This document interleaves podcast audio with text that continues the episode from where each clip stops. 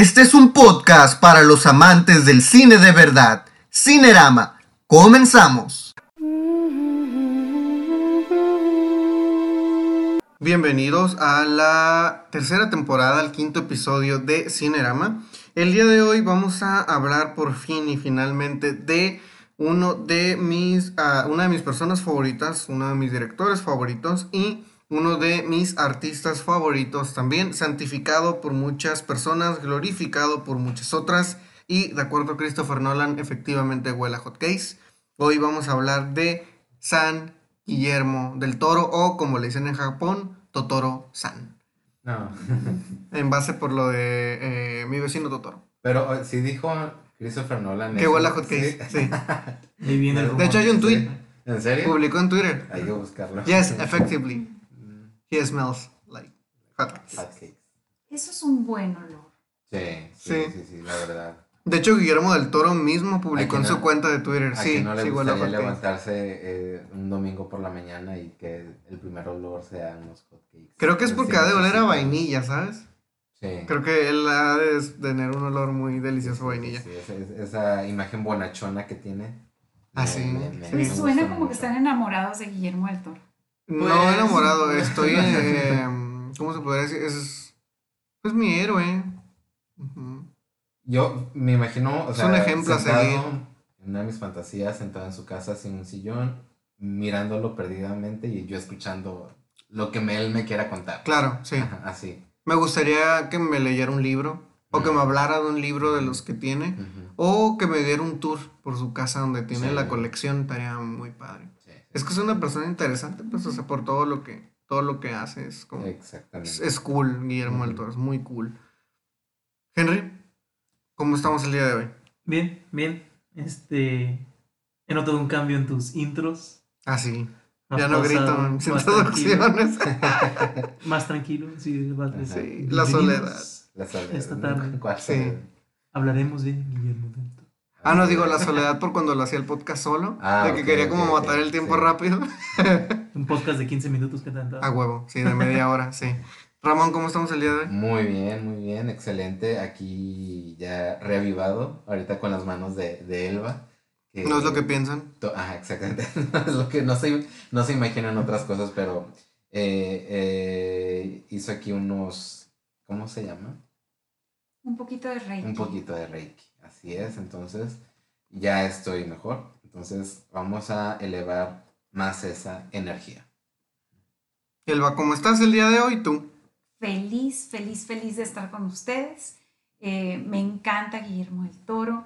eh, me encantan sus películas. eh, yo también fui una niña muy fantasiosa. Lo que pasa es que no supe cómo aplicar esa fantasía. Pero sí, de niños imaginamos muchas cosas. Vemos eh, sombras en la pared, le vemos forma a las nubes. Y qué maravilla esa creatividad poderla llevar a la magia del cine. Totalmente de acuerdo. Comenzamos. Guillermo del Toro nació en la hermosísima y bellísima ciudad de Guadalajara, de donde es originaria mi familia. Nació el 9 de octubre del 64, desde la misma edad de mi mamá. Iban de hecho en la misma universidad y no sé por qué carajos no se le ocurrió salir nunca con él. Oye, y- Guillermo- perdón, y es libre igual que yo, entonces. Eh, sí, sí, sí, sí, Guillermo es, ajá. Y de hecho se cuentan Muy cosas muy eh, padres de él como estudiante. Pero entonces vamos a entrar más a detalle de, de su etapa de estudiante. De hecho, fue pionero de muchas cosas en la Universidad de, de- de Guadalajara. Él Ujú. estudia la- en la Facultad de Ciencias. Ujú. Y uno diría, pues estudia como química, física. No, pero estudia ciencias cinematográficas. Ujú. No. Ah, sí. Este, mi mamá estaba en educación. Pero bueno. Eh, Guillermo del Toro es un director, guionista, productor, novelista mexicano, galardonado con el premio Goya y varias veces con el premio Ariel. En el 2018 se hizo acreedor finalmente después de 25 años de carrera en el Globo de Oro como mejor director y un mes después recibió también dos premios Oscar por mejor director y mejor película en la 90 edición de los premios de la Academia. Eh, Guillermo del Toro por religión tiene el, agno- el agnostismo, este, que es la postura que considera que la veracidad de ciertas afirmaciones, especialmente las referidas a la existencia o inexistencia de Dios, además de otras afirmaciones religiosas o metafísicas, son desconocidas o inherentemente inconcebibles. Entonces, eso es parte de quién conforma a Guillermo del Toro. Viene de una familia muy, muy católica. De acuerdo a él, la más católica de su casa era su abuelita. Este Guillermo del Toro, aparte de eso, como ya menciono, pues es egresado de la Universidad de Guadalajara. Y los géneros que se desenvuelve más, pues es la fantasía, el cine de terror, el drama, thriller psicológico y el neo-noir también. Este, en los premios que tiene, pues está Oscar, el Globo de Oro, Premio BAFTA, Festival de Cannes del 93 por Cronos, Premios Goya, Premios Ariel, el Premio Condor de Plata por El laberinto del Faune. Y aparte de eso también tiene una estrella del Paseo de la Fama, un premio Hugo a la mejor presentación dramática de formato largo por El laberinto del fauno, un premio Nebula, un León de Oro y un Science Fiction Hall of Fame en el 2017. Aparte es, es parte de la, eh, ¿cómo se llama? Em, Salón de la Fama. De... Salón de la Fama, el Salón de la Fama de la Ciencia Ficción. Ajá. Eh, comenzó a filmar en México desde adolescente, cuando estaba en el Instituto de Ciencias en la Universidad de Guadalajara. Ajá. Pasó 10 años en diseño de maquillaje y formó su propia compañía Necropia, antes de poder ser el productor ejecutivo de su primera película. A los 21 años fue cofundador del Festival de Cine Guadalajara y creó la compañía de producción Tequila Gang. Es por eso que Guillermo del Toro era muy popular cuando iba a la universidad, porque tenía su eh, propia compañía de eh, maquillaje. Y aparte de eso también fue quien eh, fundó o bueno fue cofundador este el festival de cine que se celebra en la Universidad de Guadalajara. Entonces pues imagínate no el chico cool que tiene su propia eh, compañía de diseño este que aparte pues hace un festival que dirige cine o sea era como muy este eh, muy pionero en muchas cosas no entonces eso lo hace un estudiante modelo no para para que ella este para su alma mater no eh, como ya menciono, este, nace en Guadalajara eh, y él estudia en el Centro de Investigación y Estudios Cinematográficos de la universidad. Fue muy creativo desde muy chico, fue marcado por una experiencia extraordinaria, un sueño lúcido, en el que recuerda haber visto un fauno salir de atrás de su reloj y monstruos paseando por debajo de su alfombra verde.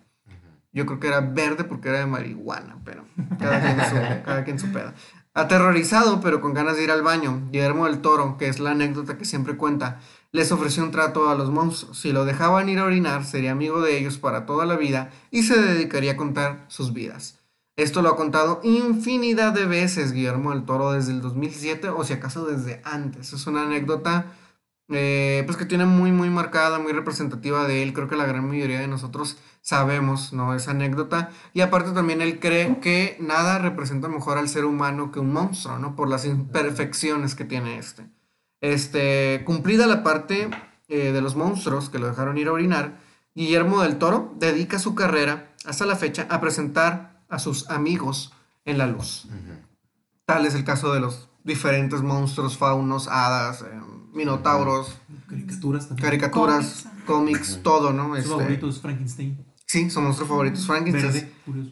No, y dice que Curioso. le salvaron la vida. En Así sus es. palabras dice que desde su infancia se hizo amigo, amigo de ellos y que ellos le salvaron la vida. Total. Por lo menos le están dando de comer muy bien. Exactamente, sí. Bastante Sí, bien. sí. Claro, así que cada quien pone la fe en, en diferentes cosas, ¿no? Yo, por ejemplo, a mí me salvó la vida un perro, pandita, cuando tenía ocho años. Y desde ahí soy muy fiel seguidor y amante de los, de los canes, porque literalmente yo sí le debo la vida a un perro.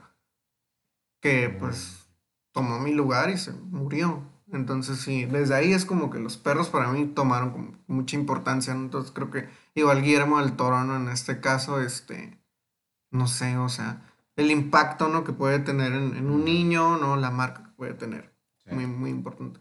Lo mismo los gatos, lo mismo los pájaros, las aves, las plantas, ¿no? También ya es que hay gente que, por ejemplo, es mucho de plantas, de tener plantas, Sí. cultivarlas, crecerlas, les hablan, ¿no? A las plantas, etcétera. De Cada hecho, en este mundo todo es perfecto. Los humanos somos los que ponemos el desorden.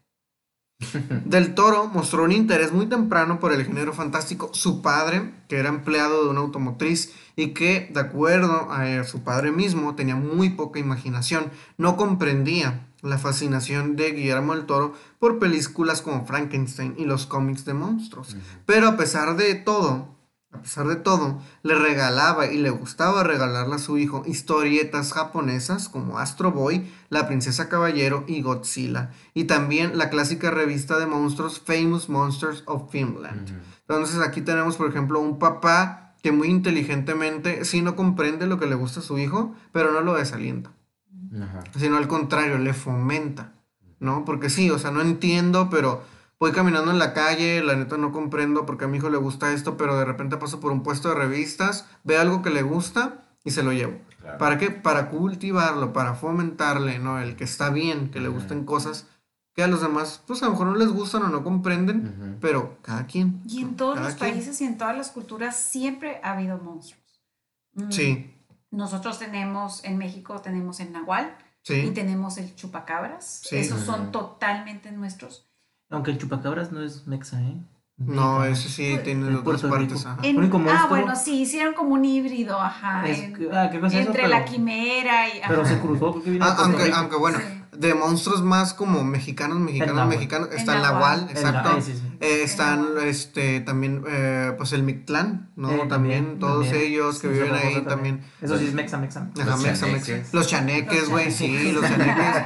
Los chaneques. Bueno, y otras criaturas fantásticas como los alebrijes, por También. ejemplo. Pues la llorona, esa sí es oficialmente 100% mexicana. Tiene como versiones. Pero contará Las como brujas de monstruo. Eh, no, es una, es una leyenda, pero a lo que voy es como las creencias, ¿sabes? O sea, como culturalmente más arraigadas de nosotros, pues está la Llorona, Juan Soldado, la leyenda de la tía Juana aquí en La- Tijuana. La, La- planchada. La mujer que bailó con el diablo. Ah, Ah, sí, sí, también, muy sí, buena. muy buena Sí, leyenda. Una en cada estado de la República. También. una mujer que Hay bailó. llorona. Sí, la Llorona, que la Llorona es universal aquí. ciudad, Una en cada ciudad. Ajá. Sí, pues hay, hay Las momias de. Guanajuato. Las momias de Guanajuato como reales y reales. Yo tengo una foto de mi abuelo cuando las momias de Guanajuato todavía no estaban en vitrinas. Estaban nomás recargadas contra la pared. Así es, y así mi las abuelo tenían antes. fumando a un lado de ellas. Sí, así las tenían Mm, antes recargadas en vitrinas. Y bueno, y otras leyendas populares, ¿no? Este como Acá localmente tenemos el trailero de la rumorosa. Ah, el trailero de la Ah, rumorosa, sí. escuchado. ¿Sí La enfermera, hay una enfermera eh, que se aparece en la rumorosa y pide right. Ah. Sí, Eh, es. Eso es típico lo de los raites que piden. Sí, También sí, tenemos sí. una ahí del centro, la, la que presenta esta La señora. novia, la, la novia novia, de- sí, sí, Ujú. sí. Que Pues la maguana, no la para los que son de aquí de Tijuana, la maguana es Ah, una pues, leyenda es local. una- Digo, Por- Pero tú todavía Pasó al mito, ¿no? todavía. Pero no se parece, pues sí. Ah, no, pero digo, ¿eh? pero pasó pero al- una pasó al bailarina mito, ¿sabes? O sea, la- la bellísima y, y que se quedó arriba y Ah, pues real, es real. Sí, Sí, muy cierto, real. real. María. Luisa. y que se mitificó como persona viviente. Sí. O sea, como persona Ajá. viviente empezó su, su leyenda y su mito, ¿no? De la... Y era una persona ella. limpísima. Ella se bañaba ¿Quién? a mediodía, la maguana. Ah, sí. María Luisa era limpísima a mediodía, cuando hacía menos frío, todo el año. Le, los señores de la dulcería Ayala le daban agua calientita y ella se Mm. enjabonaba, se bañaba, siempre andaba limpia. Ujú. Ah, Sí. no lo sabía bien. Ujú. Una homeless. Nunca me tocó leerla, pero supongo que ¿Sí sí. la vi? ¿Sí, sí la llegaste a ver? Sí, cómo no. Aquí, sí. parte del centro. Claro. Centro de la Famosi- ciudad. famosísima. Y- Para los que no conocen. Tijuana, este, pues es una persona que vivía aquí en nuestras calles de Tijuana. Este, pues muy popular, Falleció hace como unos cuatro años. más o menos aproximadamente. De Ujú. Loma Bonita, si Sí, no mal recuerdo. sí, así es.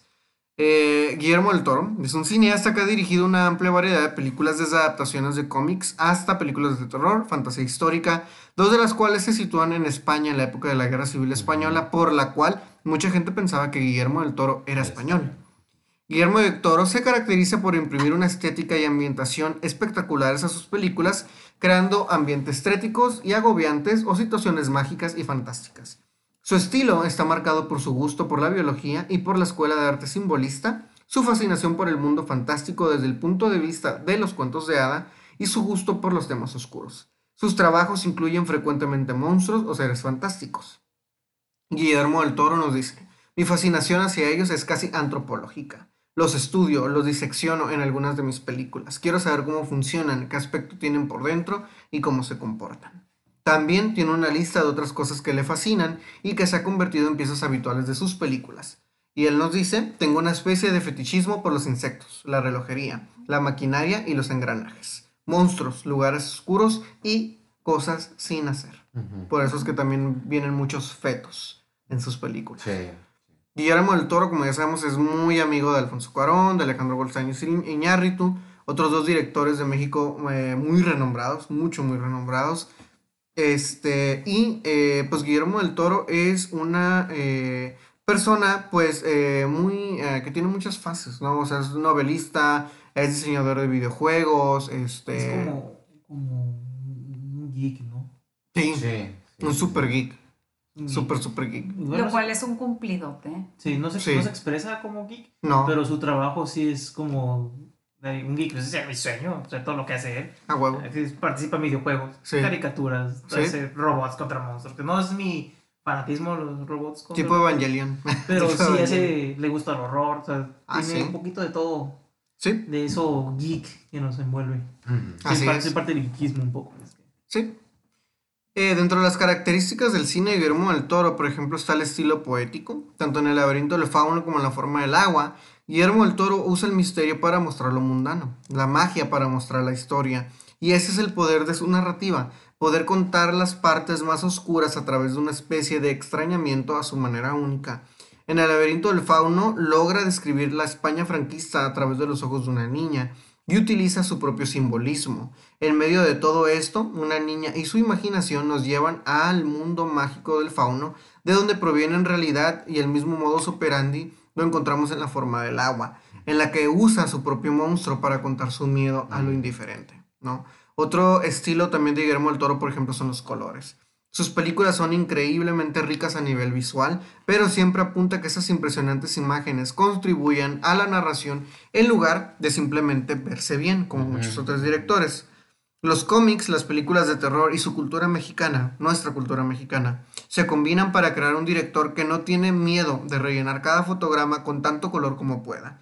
Pero no solo lo mantiene todo en equilibrio, lo usa para contar la historia de sus películas, le gustan especialmente, por ejemplo, los colores primarios y muy pocas de las películas de Guillermo del Toro se puede encontrar el color rojo, azul o amarillo. De hecho, ha despedido gente por, por querer utilizar el rojo en sus diseños de Más que producción. Hellboy.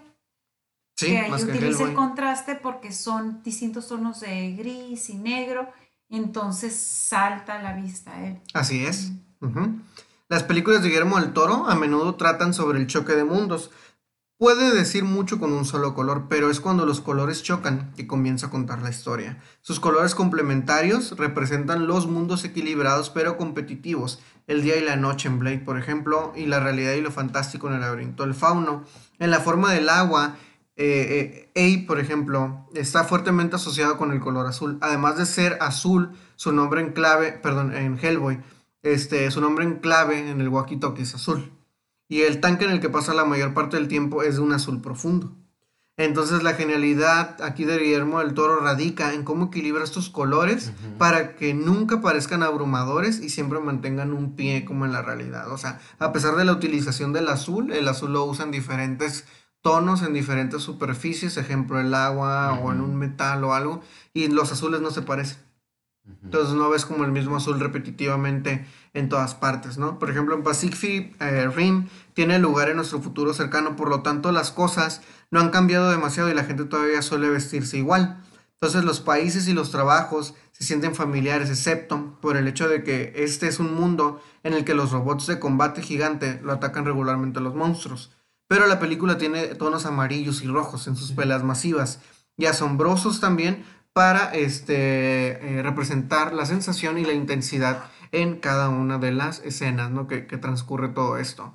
Entonces, todo esto es lo que poco a poco pues, va conformando lo que es la filmografía ¿no? y el estilo muy característico también de pues, Guillermo del Toro. Sí, el rojo es a cuentagotas, pero de alguna manera te indica que el personaje es muy importante. Eh, sí lo utiliza, pero lo utiliza solamente para decir, esto es muy importante, ve. Ujú. Eh, me recuerda mucho Schindler's List, la No, niña sí, del, del del abrigo saquito rojo, rojo. que es, eh, pues es como, como un signo el color. Por eso nos quiere saturar probablemente de... Probablemente no, probablemente no. Hellboy también lo tenía que poner rojo, ¿no? De a huevo, Claro. porque el cómic viene así. Sí, Sí. es Sí, la- es esa era de huevo. de un cómic. Esa era de huevazo. Si lo pone amarillo, No, chingo. Ya no, no, chingo. ya no viene del infierno. No, sí, chingo. lo, lo golpean. Sí. Guillermo del Toro también es un apasionado de los efectos visuales prácticos. En una época digital donde los efectos por computadora, también conocidos como CGIs, se han vuelto el pan de cada día en la industria, Guillermo del Toro ha sabido perfeccionar la antigua técnica del maquillaje o los efectos prácticos en favor de ofrecer experiencias eh, más auténticas y reales, no solo para su audiencia, sino también para los actores que trabajan en su set. El minucioso trabajo de maquillaje en sus películas le han valido numerosos premios y nominaciones a diversas estatuillas tipo Oscar, BAFTA, Goya. Este director, Guillermo el Toro, prefiere diseñar desde cero los trajes de goma de sus monstruos, utilizando kilos y kilos de prótesis para crear efectos cosméticos hiperrealistas en sus criaturas. Guillermo del Toro entiende que reflejar su universo fantástico en pantalla no se puede lograr solamente con maquillaje físico, por lo que también sabe reconocer cuando es necesario aumentar digitalmente en 3D eh, los efectos visuales. Sin embargo, Guillermo del Toro es fiel creyente de la importancia de tener a sus monstruos físicamente en el set interactuando con los demás actores, para que exista esa sensación de realidad y terror latente. A esto yo le apoyo muchísimo, generando actuaciones mucho más auténticas que si utilizara puramente efectos por computadora que lo hacen, ¿no? Como en Harry Potter, este, todas estas películas, ¿no? Donde son, este, en B, ¿no? Y salen estos actores con traje verde, ¿no? Así, súper, súper mamones. Sí, tienes que usar mucho tu imaginación como actor, ¿no? Putero, Sí. la imaginación. Que si ya Y- lo tienes ahí. Sí, lo que hace el toro pues es que sea natural. Sí, sí. No, no, y es esa búsqueda de hacer las cosas a la antigua usanza, bien hechas, meticulosamente. Imagínate su taller. Oh, maravilloso. No lo puedo imaginar. sí. De hecho, critica mucho, lo que critica de la modernidad es eso, que las cosas se han ido volviendo fáciles, eh, que es una sociedad consumista, superficial. Hasta los robots y los monstruos de Pacific Rim son, son reales. Ah, Sí. Son creados por no, él. no, sí, Ah, güey, son, son pinches reales a la chingada. Sí, es que si lo llevas a la práctica ya es real. Sí. Todo Sí, viene desde Rim. su cabeza, ¿no? De su mente, todo el cual- todos los diseños.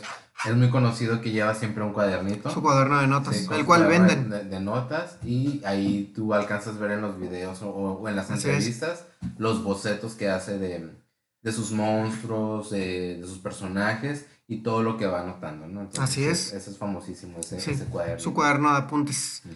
Que ha de tener cientos. Sí, sí, Se dice que acaba de terminar el, el primero. ajá, sí. Eh, De hecho, lo venden. Lo venden, está a la venta el cuaderno de notas de Guillermo del Toro. Acaba de acabar uno. El primer cuaderno, ajá. No sé cuántas pinches páginas tenía ese cuaderno, pero. Sí, porque Ajá. Y es un libro grueso, de hecho, es un cuadernote así, el que se carga en la mano. Igual que Tim Burton. Que Tim Burton Ajá. también siempre trae papel, eh, lápices y colores. Sí, Siempre. Siempre trae lápices y colores. Especialmente, pues, negro y gris, ¿no? Sí, sí. Sí. es que es parte de un buen proceso creativo. Los monstruos de Guillermo del Toro logran conectar emocionalmente con la audiencia porque se sienten vivos frente a la pantalla, como criaturas de carne y hueso con conductas muy similares a las nuestras. Esto ocurre gracias a la magia de Doug Jones. Doug Jones es un actor que utiliza regularmente para este, estas películas. Personalmente a mí no... Nunca me ha gustado mucho este, como Doug Jones como actor. Pero entiendo como por qué es como su actor fetiche, ¿no? Para los monstruos. Porque aparte de actor es contorsionista. Sí, o sea, su físico le ayuda mucho para, para caracterizar a esos monstruos de Guillermo sí. que- Y es un actor que nunca le hemos visto la cara. Mm. A Doug Jones. ¿En serio? Sí, porque mira, en, en El laberinto del fauno es el fauno. En Ace Sapien es, Ace Sapien es en Hellboy. Y el hombre anfibio en la forma del agua. O sea, nunca le hemos visto como la Y el ángel de cara... la muerte en, en Hellboy. también. Así es, correcto. Sí. Y en, ca- en la de eh, La Cumbre Escarlata también es el espíritu de la casa. Sí, Entonces, sí. nunca le hemos visto la cara a ese güey. Nunca. adorable. Ujú. Sí. Sí, nunca le hemos visto la, la cara para nada. Guillermo del Toro, aparte, pues es un creador enamorado del género, a través de una estética única y hermosa, perfectamente ejecutada con una técnica análoga. Guillermo del Toro crea criaturas con corazón y propósito, que sirven de espejo para reflejar la condición humana, a diferencia de muchos otros cineastas emblemáticos que usualmente filman películas realistas del género de drama. Guillermo del Toro propone las historias de monstruos como una forma genuina de expresión artística, resignificando la fábula clásica o los cuentos de hadas infantiles para dirigirse al público en general. De esta manera, Guillermo del Toro eh, frecuentemente combina elementos genéricos y en el proceso cuestiona las fronteras que dividen a los géneros de terror, ciencia, ficción, fantasía, anime, melodrama y los superhéroes. Guillermo del Toro se puede considerar que ha sido el director que ha creado su propio género cinematográfico, lo cual es cierto porque, por ejemplo, La forma del agua es un thriller con musical, con historia romántica y con ciencia ficción a la. O sea, tiene muchos géneros mezclados en uno y al final como- trabaja. La Bella y la Bestia sin censura. Sí, sí, sí, sí, sí. No, pero es una historia bellísima, romántica, erótica. Es bonita la forma del agua. A mí me gusta más la del Callejón de las Almas Perdidas. A mí. A mí también La última. Que, me por gustó cierto, más. Me gustó mucho más. una como breve reseña de Javier Fernández, un escritor baja californiano. Eh, no sé si la puedo leer. Sí. Dice, mientras disfrutaba de un pan dulce con cafecito, recordé que en La forma del agua de Guillermo del Toro hay un momento bien así, no sé cómo. Ojo spoilers, después de que la protagonista y la criatura se dan un encerrón en el baño, ella llega a trabajar al día siguiente y anda así como radiante.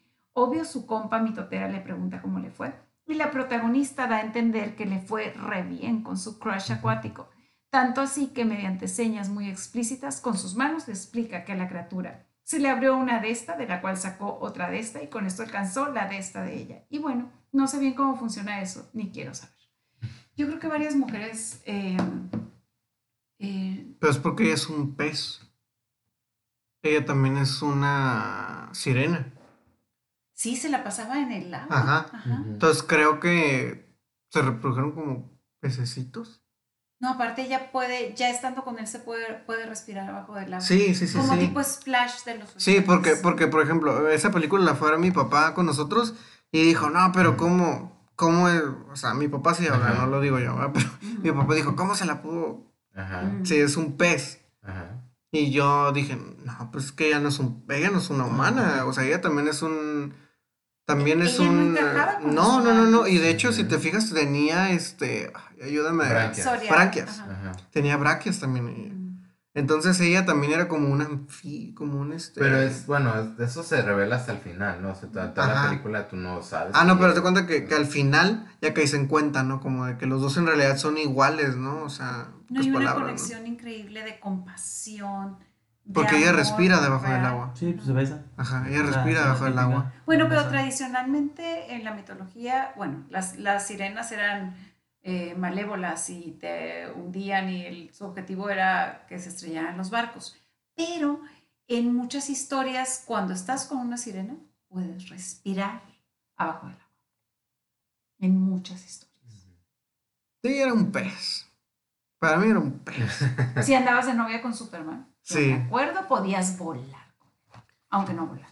En este caso, a lo mejor no se encuentra a Aquaman. Aquaman. También, ajá.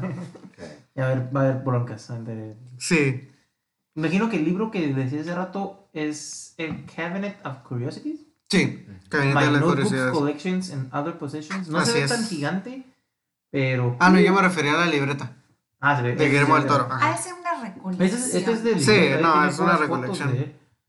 Y, pero, y tiene fotos así de su libreta dentro. Pero no manches, está carísimo. ¿En, no? ¿En cuánto? Pasta dura vale 1238 pesos. Sí. Pero imagínate eh, Ah, ay, el creo que tesoro que es. Sí, Es ajá. una inversión, se lo puedes dejar a tus niños. Es un tesoro muy caro. No, Muy, y, muy caro. y ver lo que estaba pasando por la mente de Guillermo del Toro al momento de estar creando sus personajes, Ah, sí, que sobre pensaba y todo, sobre todo. Te da un entendimiento mucho más amplio de, de su cine, ¿no? De, de su creatividad, Sí, de todo lo que, no, de todo lo que él ha creado. Entonces, te hace parte de, me imagino. Entonces, sería fantástico tener ese libro. Eso, eso está, En- eso Y te hace sentir manos. más pequeño como si estuvieras parado a un lado del océano. Claro, claro. sí. Nada egoísta, te comparte su conocimiento. Exacto. Ajá. Sobre todo. Es que los todo. verdaderos genios son generosos. La gente que no es genial es mezquina. Eh, yo creo que la mayoría de los genios no comparten.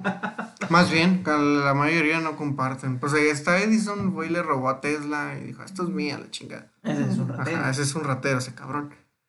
Pero Sí, estamos Sí, o hablando sea, de derechos y eso. Sí, sí, sí, sí. Yo creo que a lo mejor por eso también no enseña. comparten porque es como que... Una referencia sobre ese caso, vean The Current War con Ah, Benedict Cumberbatch, Benedict y- Cumberbatch no, y ese güey está muy cabrón. Michael no. Shannon. No, los eh, verdaderos Current Jesús War. Einstein, por ejemplo. Ah, sí. Einstein era increíblemente generoso. Eh, y de veras quería hacer un cambio en el mundo. Y sí- Oppenheimer era tan generoso que compartió su conocimiento con los japoneses primero y los mandó a la, la bomba. No, pues eso. Les voy a compartir mi conocimiento y ¡pum! No es tan, no es tan útil. y la señorona Madame Curie también. Exacto. Así. Esa dio hasta la vida. Sí. Ella sí, también. ¿eh? Sí, Y su esposo la dio primero. su esposo la dio primero atropellado. Es increíble que falleció por eso.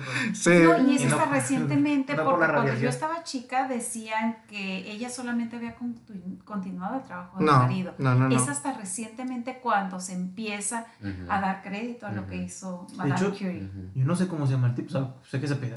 No, se llama, él se llama Pierre. Pierre. Pierre Curie. Pedro y María. Y haz de cuenta que él era, eh, pues también, o sea, él tenía su doctorado en física y toda la cosa. y juntos trabajaban Sí, en el laboratorio, de- eran juntos.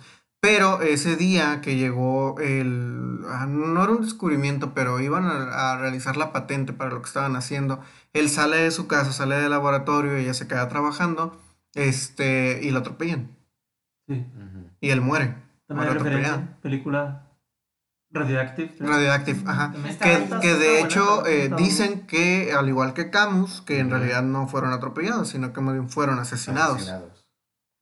Mm, Lo cual, ser. pues, muy probable, ¿no? Porque, este, pues, vivieron en una época pues, que estaba muy difícil. Aparte, por ejemplo, a mucha gente no le gustaba, este, el hecho de que, pues, su mujer trabajara y, tú sabes, cosas así por el estilo. De hecho, si estuviera aquí con nosotros y nos escuchara que le decimos Madame Curie, se enojaría. Sí. Porque no permitía que nadie le dijera Madame. Era doctora y doctor Curie. No, no le gustaba que le dijeran Madame, sino que le hablaran como por su título. Pero pues su idea de él, ¿no? Yo creo que más que nada porque a lo mejor la gente de esa época pues lo hacía despectivamente. Yo creo, Pues me como los gustaría Óscares pensar, ¿no? que se hacen refirieron a, a Bardem y su mujer. ¿Que Penélope? Ah, no, con, de Penélope, con presentar- Penélope no se sí, es metan. que Bardem y su mujer. Sino con, con, con Penélope no se metan. Y ella tiene su nombre como para que digan. Exacto. Sí, Ajá.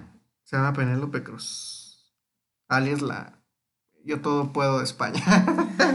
la Penélope.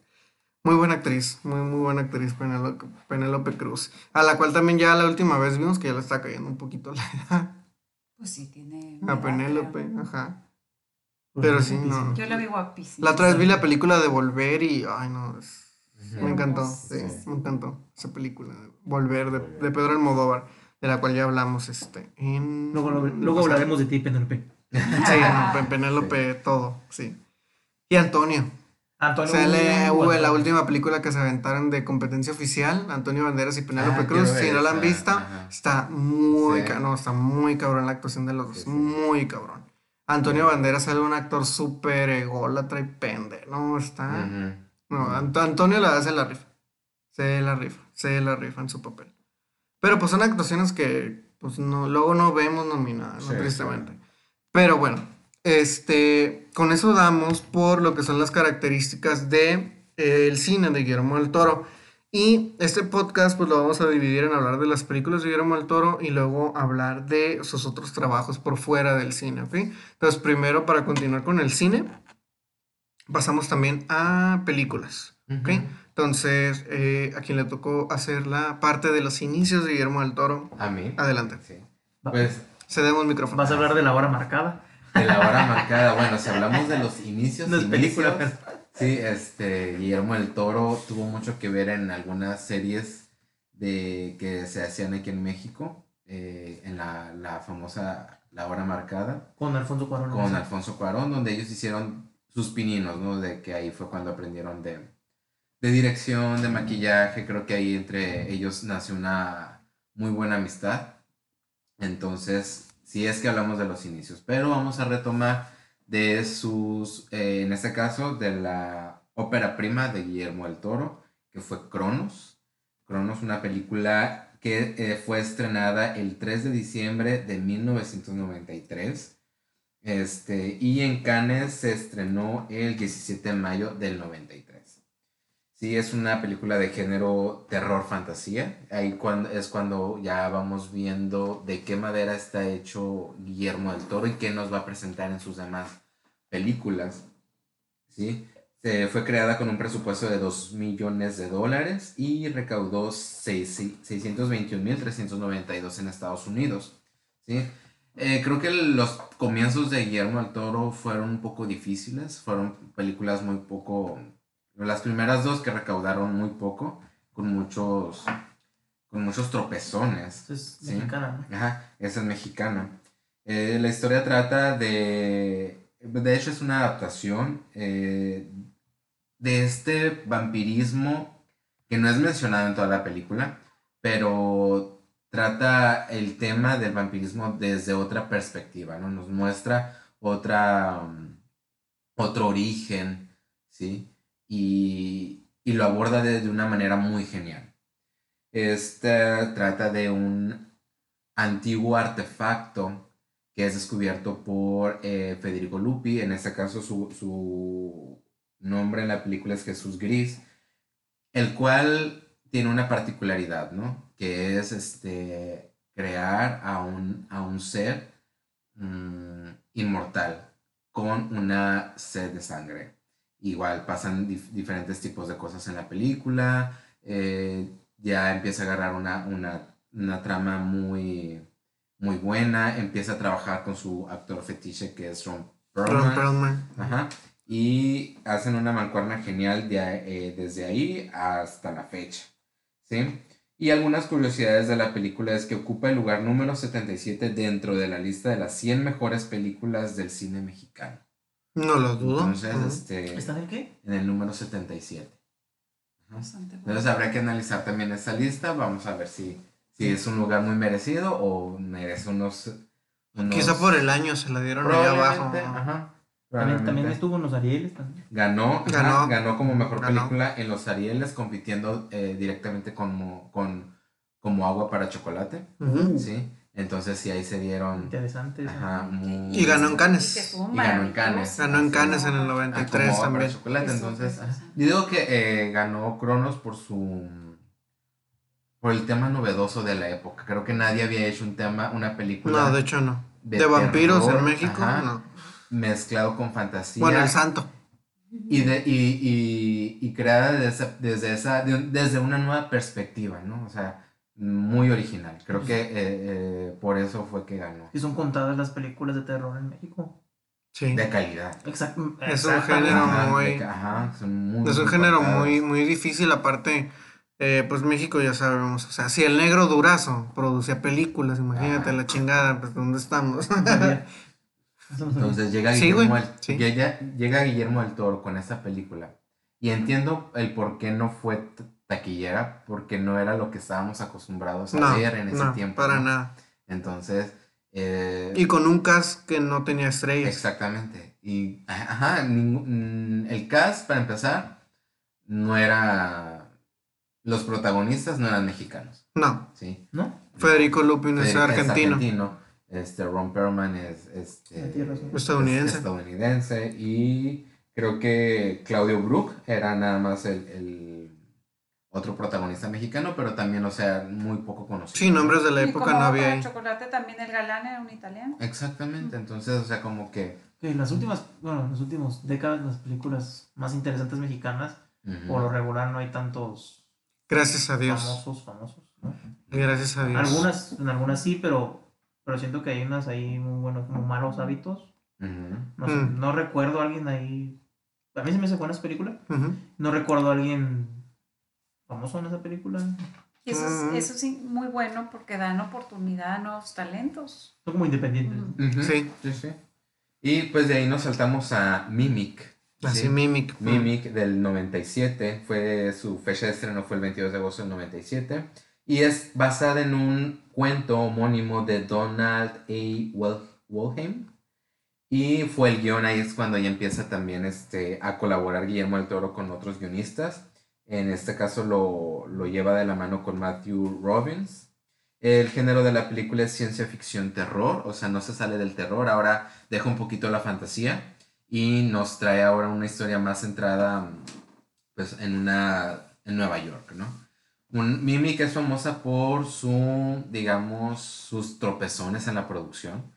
Fue creo que una, y lo dice Guillermo el Toro, que no es, nunca ha estado contento con el resultado de Mimic por ahora sí que trabajar con estudios tan grandes y que empiezan a meterle mano y... El problema de Robert Eggers con The Norman. Ah, exactamente, entonces, o sea, llega un punto en el que no haces una película muy alejada de tu, de tu óptica, ¿no? De, lo que quieres transmitir. Y de hecho, pues, fue muy complicado porque, y es la, última vez en la que trabajó con los hermanos Weinstein, ¿sí? Por esto mismo, ¿no? Porque eh, Bob no dejaba de meterle mano a todo. Y Harvey mucho, no le dejaba de meter mano a la película ni a las actrices. Sí, eh, y ya nunca después de eso volvió a trabajar con ellos. Sí, me lo puedo imaginar. E hizo bien. Sí, y fue una, de hecho fue una película que, que, costó 30 millones de dólares y nomás recaudó 25 y medio. Para Miramax. Para Miramax. Entonces,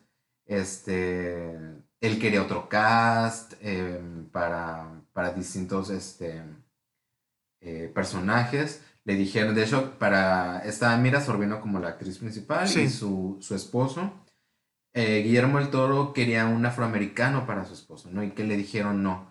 Este, en este tiempo la sociedad no está preparada para ver en pantalla a una pareja este, mixta. mixta. Déjame decirte que todavía no está preparada para ver una pareja Entonces, fue el primer, este, digamos, atorón que le dieron a Guillermo el Toro para realizar la película. Entonces, pues tú sabes, ¿no? También Mm, la primera oportunidad que te dan para trabajar en la meca del cine, pues la tomas y muchas veces aceptas lo ah, que... tienes que ceder. Ajá. Ah, huevo. Tienes, que, ceder, en muchas cosas. Pero gracias a esto dejamos pasar bastantes años para que Guillermo nos trajera lo que es el espinazo del diablo. Así es. Sí. Sí, gracias a esto creo que Guillermo del Toro se dio un buen de tiempo para ahora sí deslindarse de lo que había hecho con Mimic para ahora sí, digamos, hacer una producción española, mexicana, donde creo que ahí como productor figura Almodóvar también con su productor El Deseo. Sí. Entonces, que gracias a, él tenemos al Espinazo del Diablo, que de las tres es mi favorita, de las tres que les estoy hablando. Sí. Es cuando... El Espinazo del Diablo es muy buena película. Ah, recuerdo haberla visto en el cine y quedé fascinado con ¿Qué fue, historia en el 2001. 2001, ¿ah? 2001, el 19 de octubre. cuatro años. Sí, más o menos. Pero aquí se cambia, ¿no? Empezó con fantasía, terror, correcto. Y aquí es terror. y aquí es terror thriller, ¿no? Terror drama también. O sea, es como que... Y que me encanta El Espinazo del Diablo. es una gran película. Y, y a mí me encanta que ahí es cuando empieza a tomar, por ejemplo, esta... Esos géneros el del terror, eh, pero muy apegado con situaciones reales, en este caso con la guerra civil española. Sí. Que, la, del fauno. También, Guerra civil. Guerra civil, ajá. Y los, los entreteje de manera genial, o sea, es como, o sea, ¿te imaginas hablar de la guerra civil española y de, de repente meterle un fauno?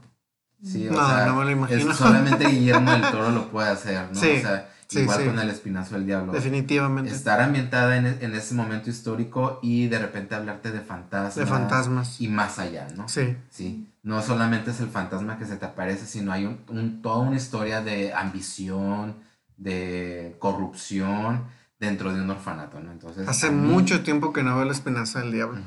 Yo la vi hace poquito, hace como unos dos meses, y igual me entretuvo. Yo creo que no la he visto. ¿No? Creo que no. Debería, sí. Luego nos juntamos para Pero justifica, ¿no? Todas sus... Ah, no, como claro. mete la fantasía, sí, sí, sí. dentro de una realidad. Dentro de como una lo realidad. Mezcla, ¿no? Exactamente. Así es, es, lo que me encanta de, de, de, El Espinazo del Diablo. Y sobre todo los títulos. Los títulos de sus películas siempre me han gustado. No sé, como que él también tiene hasta el título. Los títulos de Mimi Cronos. Mimi Cronos, ajá. El, el, espinazo, del diablo. Aunque ya le cambió con desde el espinazo del diablo, como que le la cambió. La escarlata. Le, metió más palabras ya. Ah, sí, menos sí, cortante. Sí. Pues, de, la, ¿cómo fue la última? Nightmare Alley. Sí, el Callejón de las Armas Perdidas. The Nightmare Alley. Me gusta más en español el título. Callejón de las Armas Perdidas. me gusta más en inglés. A mí se me hizo muy poético la traducción. Y, es buena y traducción. al mismo pero tiempo, ajá, tiene que ver porque a veces las traducciones nada. A mí la verdad me gustó el final de, la, de Nightmare Alley. Y, y- pero hablando de esto, también me gusta más lo original. Me gusta más cuando él es guionista. Sí, Sí. que Eh, es su defecto ahorita. Que cuando se basa en algo. O sea, Ah, ok, que ajá. cuando hace alguna adaptación. Sí. Hellboy. Como Hellboy o Mimi, que fue un- a una adaptación Así es, del ajá. cuento. Mm, me gusta más cuando es algo más, más Definitivamente. personal. Sí. De eh, más. Una historia que él quiere contar. Exacto. No que Sus está basada en otra sus propios monstruos, exactamente. Y sobre todo, que vemos desde un inicio que el monstruo aquí, el verdadero monstruo, somos nosotros, los seres humanos. Como en la de Laberinto del Fauno. El laberinto del Que fauno. el monstruo es el capitán, ¿no? Señor todo lo que representa. Y... Ajá, sí, pues todo lo que representa él. O sea, la tiranía, la, o- Una persona la totalmente presión, es totalitaria, es. Sí, es es despiadado, es cruel, No es quiere ni a su esposa. arrogante. es- sí, Sí. Pero en las tres películas ya mete personajes así sí, de fantasía, o sea, como el, el fauno, el, el del Shape of Water. Siempre, Sí, ya, siempre ya, ya lo sabía, sí. por ejemplo, en Nightmare Alley, este, que es lo más alejado a lo que ha hecho, digamos, ujú, o en, en lo personal, Sí. siento que todavía tiene su toque al momento de esta escena que tratan de que Rooney, Rooney Mara de interpretar un fantasma. a huevo, Sí. sí, Ahí, ahí ves, es mágica ahí esa ves madre. su firma, Sí. ahí ves su, su toque, Sí, a pesar de, la que, de que la película es totalmente lo más alejado del, del terror, de la fantasía. sí. Ujú. Es como que el, el toquecito que le da y que sabes, Guillermo. A mí el que no me gustó en esa película fue Bradley Cooper. Pero pues está difícil, ¿no? Ajá, no me gustó Pero, Bradley pero Cooper. Kate Blanchett. Ah, Kate no. Blanchett A mí sí se me lo- gustó. se- ¿Sabes se- quién me gustó se lo- se mucho? Me gustó mucho Kate Blanchett, que de hecho no entiendo por qué no la... La No la nominaron. termina Es un nominando por nada. personaje. Me encantó también el personaje de Rooney Mara. Ron Perlman por primera vez me gustó. Se me hizo que también dio una muy buena actuación. Creo que él ahí. es el único actor que ha salido en todas las películas, menos en El laberinto. Sí, es su chiqueado. Y en la de... Creo. Y en la de Shape of Water. No, casi no necesita Ajá, maquillaje Sí, porque su cara es- exactamente. No, sí lo voy a mencionar. Ah. es el que se me olvida, Sí, que es sí. William, William Dafoe. Willem También Dafoe. me encantó William Dafoe. Tony Collette, fíjate que no se me hace eh, desperdiciada, pero es el personaje, es un personaje pequeño, pues, o sea, no, no va a Sí, aparecer pero tanto. siento que mm, pudieron, bueno, es que el, el personaje siento que pudo haber dado más. Ah, sí. Sí, pero el pero que no. papel que me gustó fue el de su esposo. Ajá. El del El psíquico que está enseñando a. Bradley Cooper. Ese papel también me encantó. Y lo que le dice de que un no. día vas a ver el diablo a los ojos es de, güey. Fue muy buena frase, muy buena frase, muy buena línea. Y aparte la forma en la que la tira el actor en el momento y... Adecuado. No, y le marca un límite del cual no debe de pasar. Y se lo brinca de Sí. modo. De hecho se brinca muchas cosas porque hasta su esposa le dice, no te juntes con esa vieja. Y Mm. no, el lo otro cabrón que ahí va. es lo primero que hace. Sí, la cagó en todos lados. Pero Sí, sí, sí. De. Porque sí me acuerdo que la señora que estaba al lado y el señor que estaba al lado de, de Lorena y de mí le dice, ya ves, por eso cuando te digo que no. y Lorena también, ya ves, y yo sí, ya el tipo. Sí. Y pues así. Escuchen a sus esposas, por favor. Escúchenlas. Esos son los, los primeros tres filmes de Guillermo del Toro. Sí. Con el cual te digo, yo siento que fueron buenas cartas de presentación. Ah, sí, Sí. no, cómo no. Muy adelantado, creo que eh, con Cronos fue muy adelantado a su tiempo. Y. Pero muy mal, o sea, mm, malentendidas. También por, por el tiempo. Malentendidas, mal producidas también. Sí, definitivamente. Sí. Pues es de los directores que pues tuvo que estar ahí con pie firme para llegar a, hasta ahorita, que es, o sea, hacer lo que él quiere hacer, ¿no? Lo que le plazca. Una de sus frases en, una de las masterclass fue que hizo, un, hizo una película en México. Puedo hacer una película donde quiera.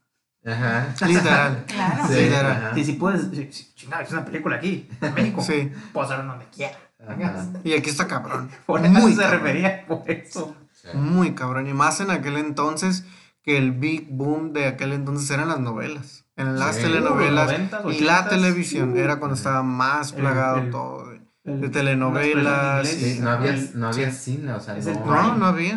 no. Es como el Prime de Televisa. lo mejor momento sí, de Televisa. Sí, porque no, y no de Televisa, también viene TV Azteca. Es cuando nace, es cuando nace TV Azteca, que pega con la de, ¿cómo se llama? Este... Creo que con la de... La, la sacaron varias veces con, uh, con Yo esta no veía actriz. novelas, no me daba ¿Cómo se llama? Este... ¿Cuál, cuál? Sí, espera.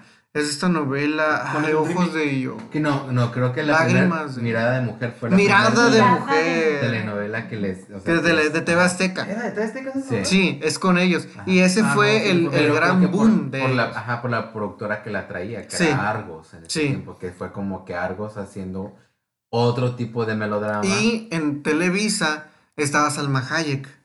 Uh -huh. En ese año del 93 con uh -huh. Teresa. Con Teresa. Y estaba como, era Teresa, ¿sabes cómo? Y luego de Televisa pues venía con otras novelas también de aquella época. Es que, es que no hay otros canales. Quinceañera. Ah, es que pues antes sí era el monopolio. O esta donde o sea, salía Diego Luna también, de niño. La del abuelillo. Ajá, también esa. donde salía también este Gael con este Carlos Benavides. Ah, Al revés. Este... Bueno, en el abuelo, ah, sí, perdón, el abuelo yo era eh, Gael. García sí. y, y, Diego era el hijo de Carlos. No, en esa salieron Gael García y. ¿Cómo se llama ese? El otro que dijiste? Diego. Diego, Diego Luna. Diego Luna. Ajá. Y ya después hizo Diego Luna. Con, con Carlos el premio Bonavides, mayor. Ajá, el premio Carlos mayor. Bonavides. Que era la época de todas esas novelas. Sí. Era la época de Y todas era esas el, era el novelas. boom, o sea, era lo que, lo que la Sí. gente miraba. O sea, No, y te nadie- tenías que acoplar a las novelas. Ah, no había nada que ver. No había nada. Ujú. No, eh, pues el tigre lo dijo bien. O sea, por cada minuto nace un imbécil y todos miran la tele. Y literal, todos miraban la tele. todos, todos miraban la tele. Que, que por eso ahorita les está yendo muy mal, porque hay demasiado que ver.